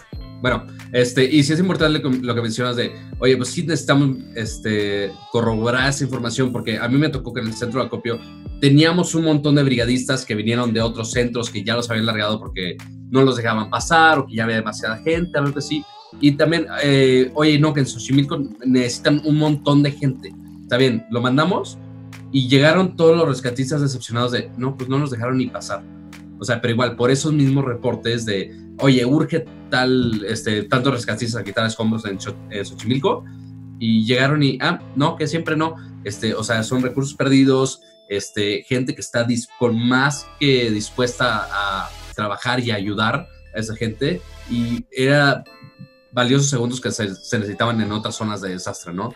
o, peor, o, peor, aún, me tocó, también eh, se hizo famoso un caso en donde habían reportado un edificio caído en aquí en, la de Valle, pegado a Coyoacán, y resulta que empezaron a llegar un montón de personas ya con sus picos y sus cubetas y sus palas y cuál, ¿no? Resulta que el edificio jamás se cayó, no, no había pasado absolutamente nada y entonces de nuevo, ¿no? Eh, eh, esfuerzos perdidos, tiempo perdido que se pudo haber aprovechado mucho mejor en otras zonas. Oigan, y hablando un poquito rápido de este tema de Twitter, algo que me llama la atención de lo que dice Gisela y les puedo compartir una pequeña experiencia sobre esto. Mientras estaba pasando toda la emergencia, eh, pues evidentemente sí salió a flote pues el, cómo funciona el algoritmo de Twitter, este nuevo que acaban de meter hace algunos meses, con respecto a cómo ahora reorganiza los tweets, no por orden cronológico, sino también seleccionando cierto tipo de tweets eh, que pueden ser relevantes para ti. Justamente tuve la oportunidad de hablar con una persona que trabaja en, Twitter, en, User Experience aquí en Japón, y le decía que si, si estaba interesado en aprender de este caso o, quería eh, analizarlo, y me decía que de hecho eh, ya estaban encima eh, de, del caso, viendo todo lo que estaba pasando. De hecho, esta persona es curioso porque es un japonés que habla español, que habla inglés, como cuatro idiomas. Entonces, él estaba siguiendo todo y se dieron cuenta de lo que estaba pasando con estas imágenes que justamente ponían con el timestamp y le decía, ¿sabes cuál es el problema más grave de, como user experience de Twitter? Independientemente de que, estoy totalmente de acuerdo con Gisela de que Twitter es la mejor herramienta para este tipo de situaciones y es más que relevante, más que nunca. Eh, es que cuando tuiteas algo, en la mayoría de los clientes oficiales, el timestamp ya no aparece en el tweet. Solamente te pone hace cuántas horas eh, eh, se tuiteó, pero no sale la hora exacta en la que lo tuiteaste. Inclusive en clientes móviles, en el timeline principal ya de hecho no tienes la hora, tienes que ir a ver el tweet individual para poder ver la hora en la que se tuiteó. Entonces, estos detalles lo tenían a él fascinado porque le decía, mira, el problema es que para algo que realmente es una emergencia en donde necesitas tener eh, la hora y los datos, digamos, fundamentales del momento del que está pasando. Eh, de primer golpe, y esto estoy hablando ya como desde el punto de vista de user experience visual, que lo tengas ahí a la mano en el momento en el que lo abres. Eh, eso es lo que debería de estar haciendo tal vez Twitter. Y le, y le sugería, ¿por qué no hacer una especie de modo de emergencia en donde prendan un switch ustedes y tal vez activen un cierto tipo de interfase que sea diferente eh, para Twitter y eso creo que lo haría mucho más útil. Y de hecho decía que hay una discusión grande dentro de Twitter sobre justamente cómo mejorar el servicio para este tipo de situaciones. Pero bueno nada más un paréntesis ahí al respecto de esto. Eh, Yo y... añadir algo a eso si, si me das la oportunidad eh, creo que nosotros lo resolvimos poniendo de efectivamente el timestamp, es decir, la hora en la que estábamos tuiteando, no solo en los flyers que empezamos a sacar, que les digo los pueden consultar en la cuenta, sino también en el propio tweet, porque se empezó, la primera confusión que se empezó a generar fue eso. Y en segundo lugar, yo también le hablé con Twitter, con la persona de América Latina de Twitter, que la verdad nos apoyó un montón, preguntándole si había forma de desactivar eh, el, lo que te has perdido porque entonces te perdiste que hace siete horas se necesitaba ropa en Xochimilco y eso no servía, ¿no? Me dijeron que manualmente se podía desactivar, pero entonces eso implica eh, pasar un proceso que no necesariamente es tan user friendly. Entonces, qué interesante, creo que en el colectivo le pudimos dar la vuelta de cierta forma, pero en definitiva regresa la cuestión sobre esta discusión algorítmica sobre si Facebook tiene la predominancia por cómo manejas un newsfeed o si Twitter en verdad sigue siendo útil como plataforma en situaciones de emergencia, porque la verdad tenemos un día, no íbamos a construir otra plataforma. Por mí mejor hacer algo mucho más open source y, y mucho más pues, que se pudiera exportar toda la base de datos, que alguien la pudiera aplicar el día de mañana en cualquier situación de emergencia en cualquier otro país. Claro. Pero la gente, Twitter, la gente está en Facebook tuvimos, y la gente está en Google, lo cual tuvo sus problemas. Empezamos con Google Maps teníamos una, nuestros desarrolladores tenían unas ideas increíbles, pero que creen, no podemos acceder al código de Google. Entonces esas ideas increíbles tuvimos que sacrificarlas por eh, en de la decisión de una interfase que fuera eh, amigable para todos los usuarios y usuarias que ya usamos de facto esa plataforma. Entonces creo que aquí también eh, no hemos tenido tiempo de procesar todo lo que ha sido en términos tecnológicos. Y una última que sí me gustaría decir para que no se me quede en el tintero, es que todo esto también creo yo en la cobertura de medios sobre verificado 19S, ha habido mucho tecnosolucionismo, ¿no? Así como esta tecnotopia de la tecnología va a, solucionar todo el terremoto y reconstruir la ciudad. Perdón, pero no, la tecnología es una herramienta más, como lo fue la pala cuando se inventó, o la rueda cuando se inventó, pero en esta ocasión definitivamente fueron las redes físicas que se esparcieron por toda la ciudad en campo a verificar información y alimentar manualmente las bases de datos. Ahí fue donde terminamos, es decir, la tecnología sí nos sirvió, pero definitivamente quienes salvaron vidas fueron las personas que estuvieron ahí en campo en turnos de 20 horas cuando el Estado y el sector estaban completamente dormidos. Bueno, y creo que es muy evidente en todo esto el cómo pues el gobierno estuvo completamente rebasado y creo que siguen en una posición increíblemente desconectada de la realidad. Eh, ahora ya el último chiste es este tweet que hicieron de que están buscando donativos de picos y demás. Bueno, ya es, es un chiste, son el me reír esos güeyes. Y bueno, obviamente de ahí nos podemos agarrar, agarrar como otras 45 horas para discutir. Eh, pero, pero evidentemente creo que la frustración viene un poco de esa falta de pues posiblemente organización que el gobierno debería de tener y cómo esta iniciativa que, iniciaron ustedes, eh, Gisela, fue pues como ya lo comentas, completamente ciudadana y no necesariamente con la mejor tecnología de punta ni haciendo un hackathon para codear algo ni mucho menos, sino simplemente utilizando herramientas que ya están por ahí disponibles y, eh, que son universalmente aceptadas. Y sobre eso justamente me gustaría escuchar qué fue lo que pasó con Google y cómo fue que se sumaron ellos con este tema del mapa y demás. Pues mira, esa es una gran pregunta. Creo que fue, perdón, me dio tanto, me dio tos. Creo que eso fue completamente accidental. Es decir, el primer amigo que se le ocurrió empezar a hacer un mapa de crowdsourcing es un arquitecto que lo que fue eh, lo que hizo fue tomar la base de datos del gobierno y la empezó a reflejar en Google y a partir de ahí los desarrolladores abrieron Google Forms y se volvió un mapa crowdsourceado. Lo que queríamos también es que cada persona en su iPhone pudiera navegar la ciudad y saber en dónde había derrumbes, en dónde había copios y en dónde había eh, albergues. Definitivamente fue una decisión que tomamos, es decir, hacemos otro mapa o usamos esta interfase que pues hay más usuarios conectados a esa interfase ya de por sí ahora. Decidimos hacer la interfase al final y además por este tema accidental que pues nuestro amigo arquitecto Sergio Beltrán pues ya lo había empezado a hacer. Obviamente en el la plataforma dejó de ser suficiente porque nuestro objetivo era eh, en tiempo real las necesidades de cada centro de acopio para que visualmente los usuarios y usuarias fueran al mapa, le dieran clic y pudieran directamente llevar la ayuda ahí. Entonces nos mudamos a una nueva plataforma que se llama Google Crisis con el apoyo de Google que obviamente en dos segundos nos buscó. Eh, nos apoyó un montón, nos puso a nuestra disposición ingenieros, etcétera, pero al final yo me sigo quedando con un sabor de boca de este código propietario centralizado que si hubiéramos tenido acceso a él hubiéramos podido volar esta plataforma en 40 cosas sin tener que pasar por la burocracia interna que implica el control sobre el código, ¿no? Y creo que es una lección que nos llevamos. Este, no sé, también era un poco la emergencia, teníamos que solucionar el tema rápido y parecía que esas plataformas ya estaban ahí pero visto en retrospectiva, creo que podríamos hacer alianza con otros grupos, como por ejemplo ahora conozco a unos, eh, de esto a unos chavos que se llaman Digital Humanitarians, que se han dedicado a aplicar estos métodos en países de temblores, terremotos y huracanes. Eh, me parece que incluso trabajaron en Japón y Haití hace eh, por lo menos un par de años o cinco años.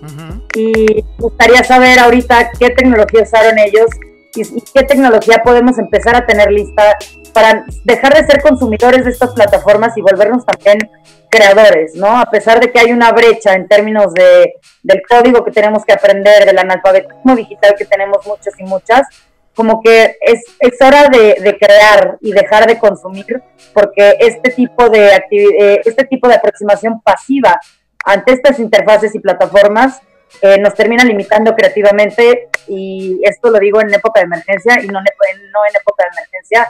Me parece que el ejemplo con Google eh, en esta ocasión de verificado 19S pudo también haber ido un poco por ese lugar. Oye, pues- yo, Dale, dale, adelante.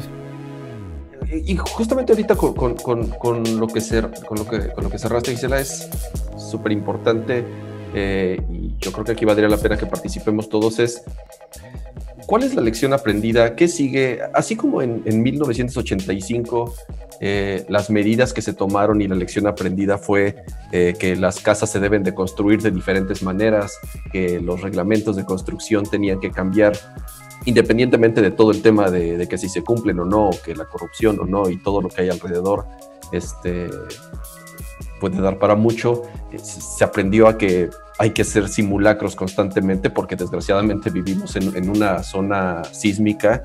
Este, se implementaron sensores. Entonces, eh, eh, como platicábamos hace rato, ¿no? Vivimos en una cultura en donde para nosotros el tema de los sismos es natural y crecimos así, ya sea si te tocó el del 85 o, o no, entonces a tus papás te tocó. Entonces, eh, todo eso que se aprendió, digamos, del 85 a la fecha y se fue implementando, yo creo que ahora eh, eh, justamente tocó en una, en una etapa por cómo se ha ido resolviendo, en donde evidentemente el hecho de que todos tengamos en nuestro bolsillo una supercomputadora, conexiones a internet, datos por todos lados, eh, entonces, y- así como en el 85 se aprendió un chorro y se implementaron un chorro de cosas, después de esto último, ¿qué aprendimos?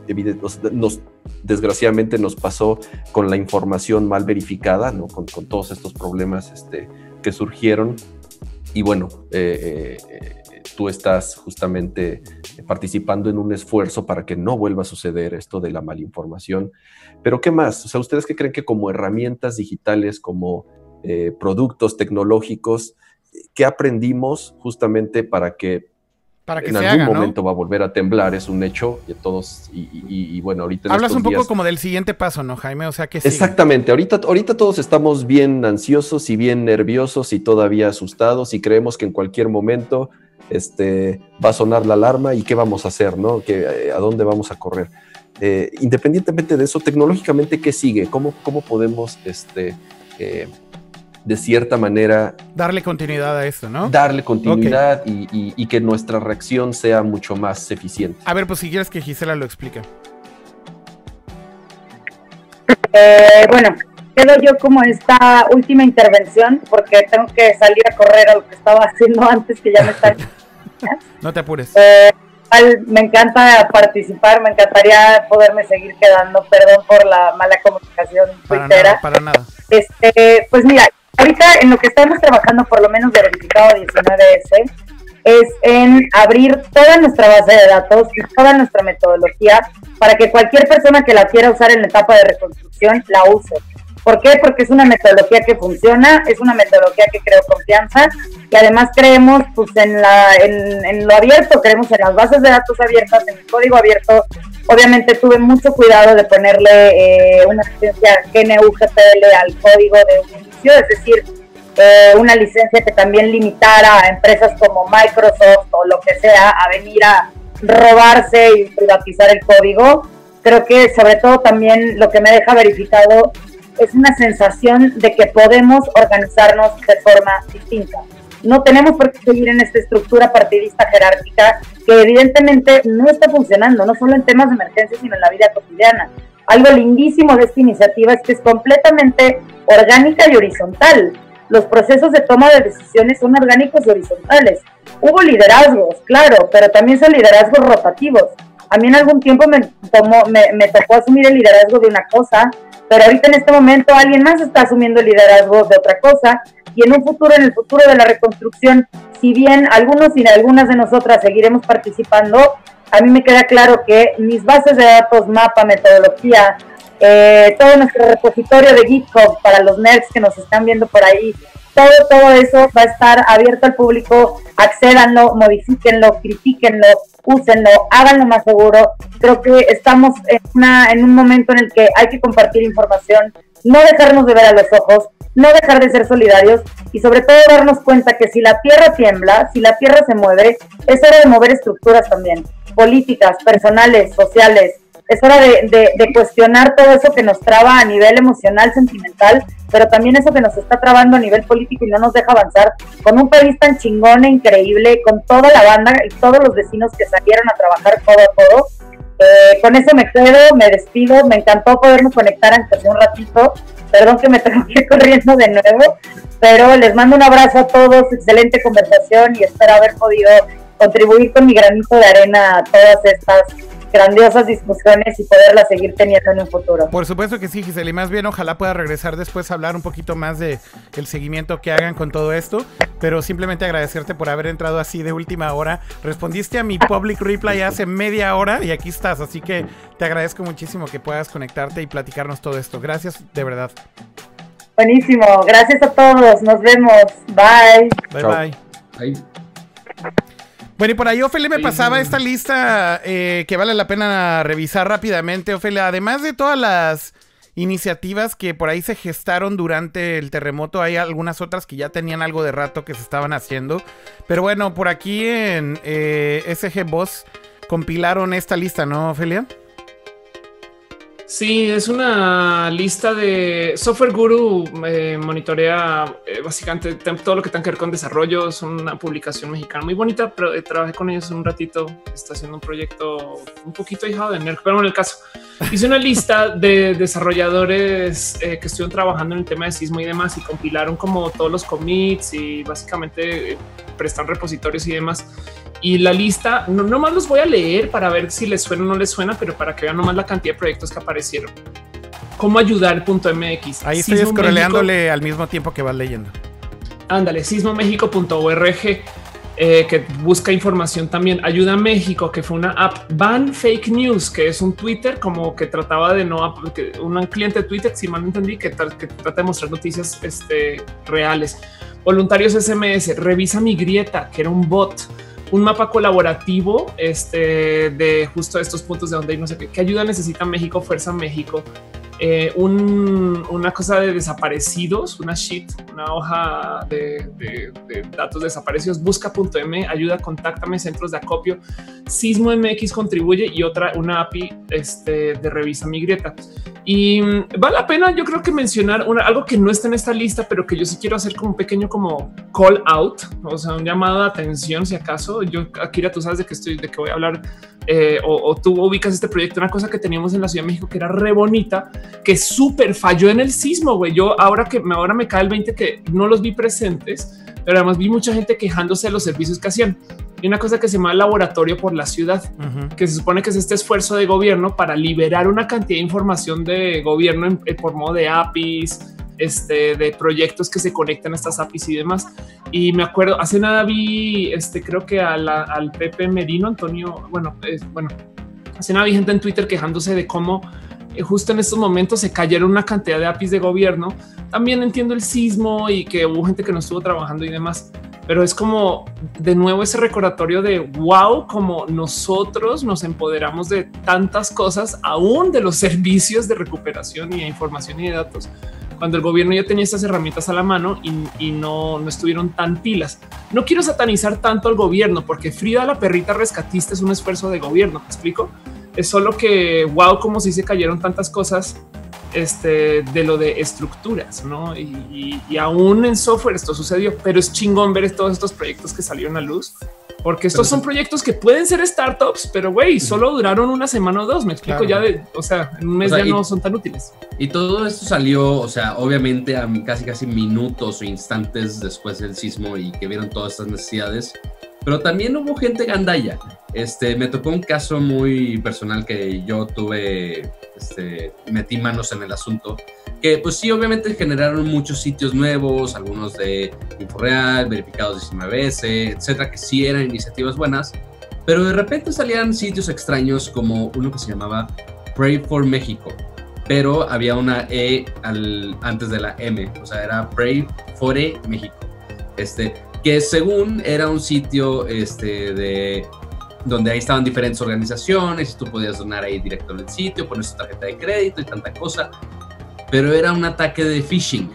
O sea, esta gente se puso todo el sitio, se hicieron pasar de que sí apoyaban a todas esas organizaciones, este, así aventando logos de PayPal, Mastercard, Visa, hacían lo al idiota, este, y la gente, tú nada más ponías datos random, o sea, la gente pensaba que era poner la información de su tarjeta de crédito y para hacer la donación, y al final te decía que, ah, pues muchas gracias, pero le ponías información random, o sea, letras en, en la tarjeta de crédito, lo que quieras, y como quiera te lo daba que, ah, sí, muchas gracias, no había ningún recibo, ningún nada. O sea, es, esta gente gandaya simplemente hizo un sistema en el cual la gente iba a donar este, y nada más estaban recolectando datos de la gente, sus tarjetas de crédito, para eventualmente este, usar toda esa información y robarse un chingo de lana, posiblemente. Eh, y obviamente lo detectamos rápidamente eh, con la verificación de datos que nosotros vimos de, oye, no tienen ni HTTPS, hay un typo en el URL, no hay ningún chequeo de nada. Dijimos, pues, ¿qué pedo? Eh, entonces nos dimos a la tarea a tirar el sitio. porque pues no habíamos, no teníamos ninguna manera de ver quién antes era el que tenía el sitio, según era alguien de, de Colombia, pero lo estaba tuiteando un venezolano, o sea, todo, todo súper sketchy, ¿no?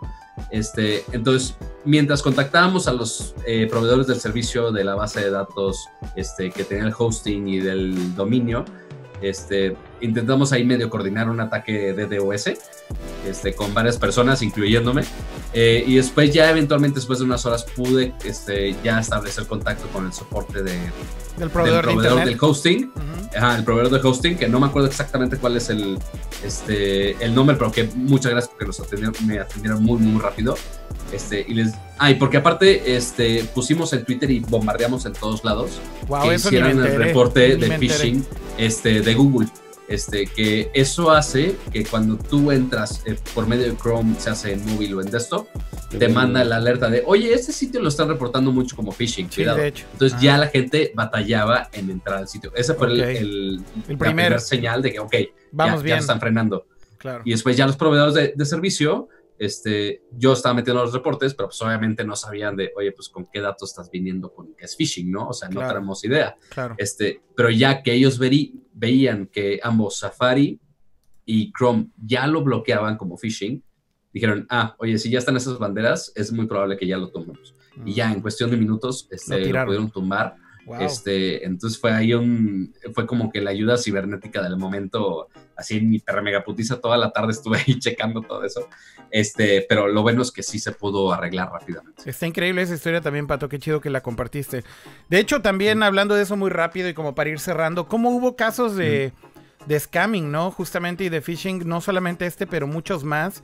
Eh, también casos obviamente terribles de cómo la gente, inclusive durante la tragedia, pues algunos, muy pocos. Eh, por suerte, la gran mayoría de la gente estaba ayudando, preocupada y, proponiendo qué hacer.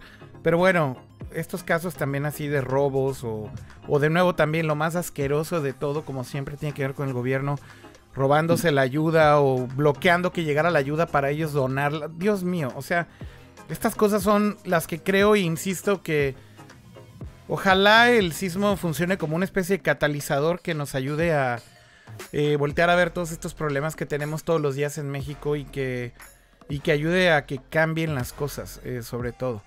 Pero más que nada, y creo yo que eso es como, como con lo que me quedo, ¿no? Eh, como que esta unidad con la que, con la que vimos que, que se gestó todo el cómo reaccionó la sociedad civil, cómo se organizaron estas cosas sin que el gobierno se involucrara en absolutamente nada de, lo que la sociedad quería hacer. Vaya, hay que reconocerle también al gobierno, hay una parte que funcionó y no puedo decir nada negativo absolutamente de la Marina, eh, del ejército que finalmente están ahí al pie de la madriza, de, de tratar también de mantener el orden. Mucha gente decía, ¿y por qué andan armados? Bueno, pues porque había lugares donde, donde había rapiña, por ejemplo, ¿no? Este, pues Claro. también están ahí para tratar de mantener el orden. No están ahí para matar absolutamente nadie, pero es parte de su trabajo. Pero grandísimo respeto a la Marina y al Ejército y su labor. Eh, grandísimo respeto a, a- a muchas personas que trabajan, por ejemplo, en protección civil, que estaban haciendo su trabajo. Pero sí, definitivamente los gobernantes y los funcionarios, el gobernador de Morelos y bueno, muchos personajes que por ahí se gestaron durante toda esta tragedia. Pues simplemente darse cuenta cómo ya existe una desconexión brutal de estos, estos gobernantes con la ciudadanía, ¿no? Ya realmente no hay ningún punto de, de, de, de coincidencia, digamos, con esta clase política de la cual ya estamos hartos y de la cual la gente ya está más que asqueada. Y que justamente ya cuando hacen cualquier tipo de tontería que parece mala, probablemente ni siquiera es mala, pero que parece mala, eh, les explota la granada en la jeta, ¿no? Eh, creo que eso es algo que, que- que definitivamente nos pudimos dar cuenta que con esta válvula de escape, de cierta manera, que fue el terremoto hacia ellos, las cosas están en muy, muy mal estado. Y esperemos que esto geste también otro tipo de cambio, tal vez en lo político, en las próximas elecciones. Y sobre todo de cómo demandemos que hagan su trabajo estos gobernantes, que al final del día están ahí por nosotros y para nosotros y, y con nuestro dinero, ¿no? Y es increíble que sigan ellos pensando que son eh, como... ah, están ahí Inmunes. para hacer lo que se les hincha la regalada gana, ¿no? Pero bueno, Oye, eh, yo, yo, yo tengo una- un amigo, un amigo de Singapur me dijo que, que me dijo que cómo es posible que México no sea el mejor, que no entiende por qué México no es el mejor país del mundo, que no entendía. Le dije, "Ah, yo también. ¿Qué onda? ¿Qué onda con ese tweet? te dijo, no entiendo por qué México no es el mejor No país del mundo. no entiendo por qué. Yo tampoco. No, pues está cabrón, Jaime. La verdad Sí. es que con esa unidad que se vio, creo que tenemos todo para ser el mejor país del mundo sin lugar a duda. Pero lo primero que tenemos que hacer es empezarle a demandar y exigir mucho más a estos ojetes que están ahí gobernando. Y que ya después de este terremoto y durante queda claro que las van a pagar y las van a pagar muy caro. Y creo que ya esto se va a quedar en la memoria colectiva por mucho tiempo, por lo menos de esta generación. Y esa desconexión que existe con estos gobernantes no va a cambiar en, en el corto plazo. Y sobre todo esperemos que no se nos olvide. Que no se nos olvide y que esto justamente cause que ya se las cobremos. Es hora de cobrárselas. Oigan, eh, creo que se acabó el tiempo. Llevamos ya prácticamente dos horas de stream. Así que si les parece bien, ¿por qué no vamos cerrando? Eh, ¿Están de acuerdo con esto? Ah, me parece bien. O sea, Sí. yo sé que no hubo mucho espacio para tecnología en general. Hubo muchos rumor- rumores de los Pixel que van a salir la siguiente semana, este, nuevos dispositivos de Amazon y demás, pero yo creo que es prioridad todo este tema. Eh, igual este, les quiero compartir en mi canal en youtube.com diagonal bitfit. Ahí puse un video en 360 grados este, grabado con el Moto Z2, eh, que igual una experiencia en un centro de acopio y todo, básicamente todo el desmadre, pero también al mismo tiempo la organización que había, que está este, muy interesante, por si lo quieren checar. También este, puse otro video de una reseña nueva, eh, entonces igual los invito a checarlo. eh, por si quieren ver más o menos cómo se si estaban eh, lejos de México o están en otro país, lo quieran, si quieren más o menos ver cómo estaba básicamente todo el desmadre de México, ahí lo pueden checar. Pato, obviamente nos vas a poder contar de todo esto vía Twitter porque ahora tienes 280 caracteres. Ah, claro, también Carlos. los 180 caracteres también eh, se fueron importantes para comunicarlos. Gracias a Dios, Donald Trump no los tiene. Ya con eso ya soy feliz. Este, Los va a tener, pero los están, los va a tener lastimosamente. O sea, están probando, todavía no es confirmado, pero están probando los Pero los va a 280 tener, los va a tener. Estaría va a muy tener, chingón sí. que a él en particular Ajá. le dejaran la mitad de 100, o sea, 70 caracteres. Nada más a él, güey. Sería la desarrollada más chingona del mundo. Ándale. Oigan, bueno, pues agradecerle a todo el mundo, eh, sobre todo empezando por el chat. Ahí está el chat en pantalla. Gracias a todos los que estuvieron acompañándonos en esta transmisión de Nerdcore del día de hoy. Después de la semana pasada que no tuvimos show. Eh, muchas gracias por adaptarse a este horario de esta semana. Esperamos que les haya gustado este episodio especial dedicado a todo lo que sucedió con el sismo en México. Y bueno, leyendo ahí algunos de los nombres. Gracias a Javier Antonio, gracias a Guerran1585 que está en Twitch. A Yesenia Ens también que está en Twitch. Eh, Enzo Spa que está en YouTube. Bueno, y a todos los demás que están ahí, que hay varios todavía, bastantes, unos cuantos cientos combinados entre todas las plataformas, pero que no puedo leerlos porque ya están sus mensajes muy viejitos y dejaron de chatear. Pero bueno, muchísimas gracias a todos. Eh, y gracias también a todos los que están por acá. Eh, Ofelia, muchísimas gracias a ti, empezando por ti, por ti, por ti. Sí, muchas gracias. Este, yo solo quiero comentar. Eh, sí, hablamos del sismo todo el episodio. La verdad es que me parece bien pinche futurista que tuvimos un evento de índole de desastre natural y tuvimos para hablar dos horas acerca de la reacción de la tecnología y de los algoritmos de información alrededor de todo lo que estaba sucediendo. yo, estaba ahorita pensando, güey, esto es el pinche futuro, güey. Es, de qué bonito este, que esto sea parte de nuestra vida.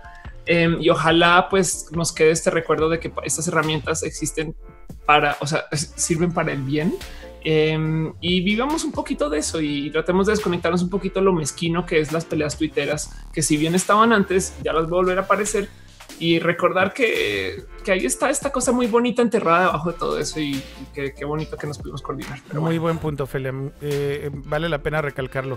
Pero bueno, muchísimas gracias, eh, Off.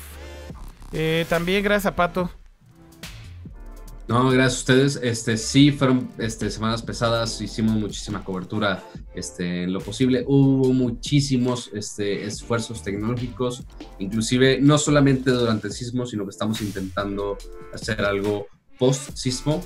Este, yo y algunos otros amigos estamos haciendo algo que se llama este, hashtag 60 días este, con México.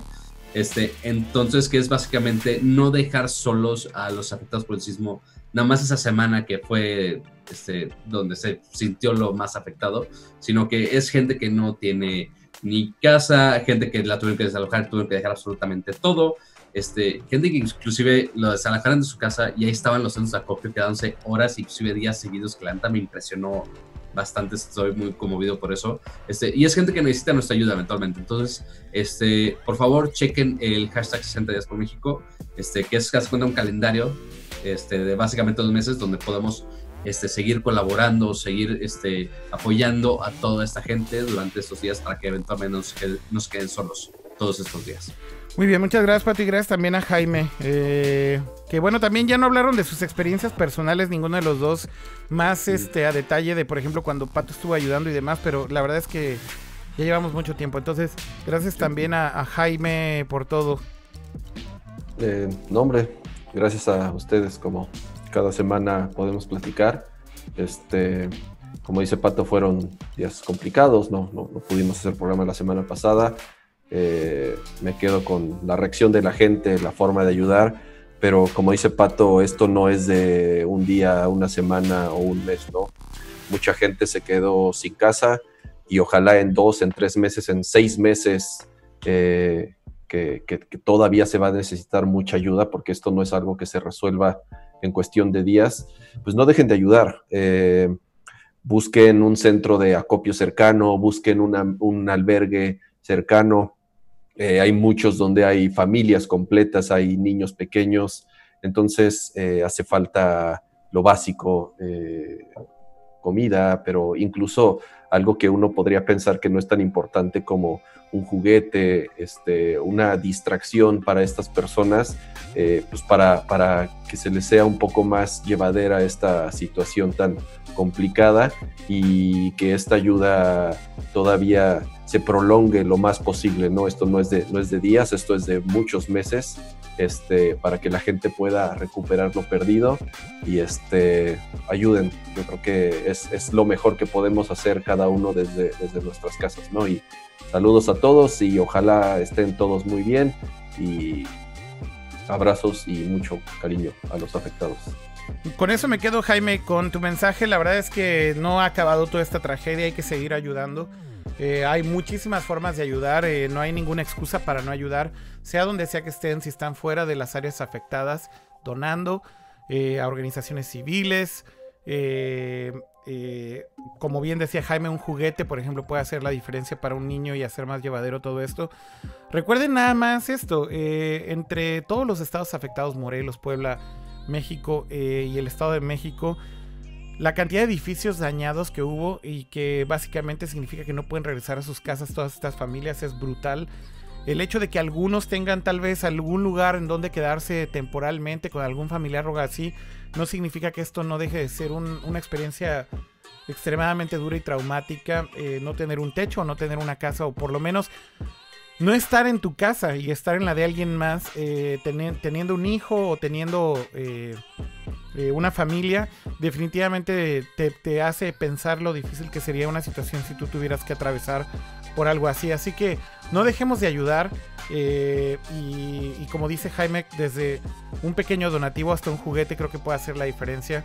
Así que no perdamos de vista que esta gente no no, no pasó de la noche a la mañana que ya está solucionado el problema. Este es un problema que van a tener por un muy buen rato en sus vidas. Así que eh, no se nos deben de olvidar todos los afectados. Eh, bueno, agradecerles muchísimo también a eh, los invitados. Perdón que ya no nos pudimos despedir propiamente de, de, Cristian, que estuvo por aquí para platicar de lo de las alertas sísmicas.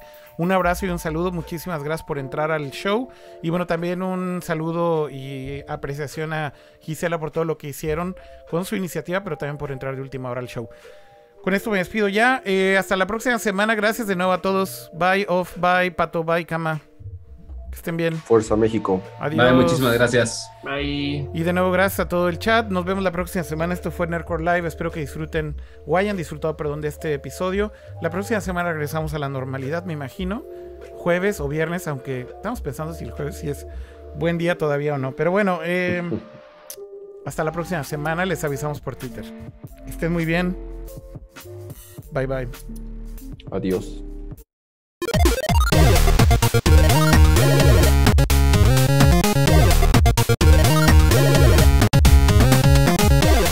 Thank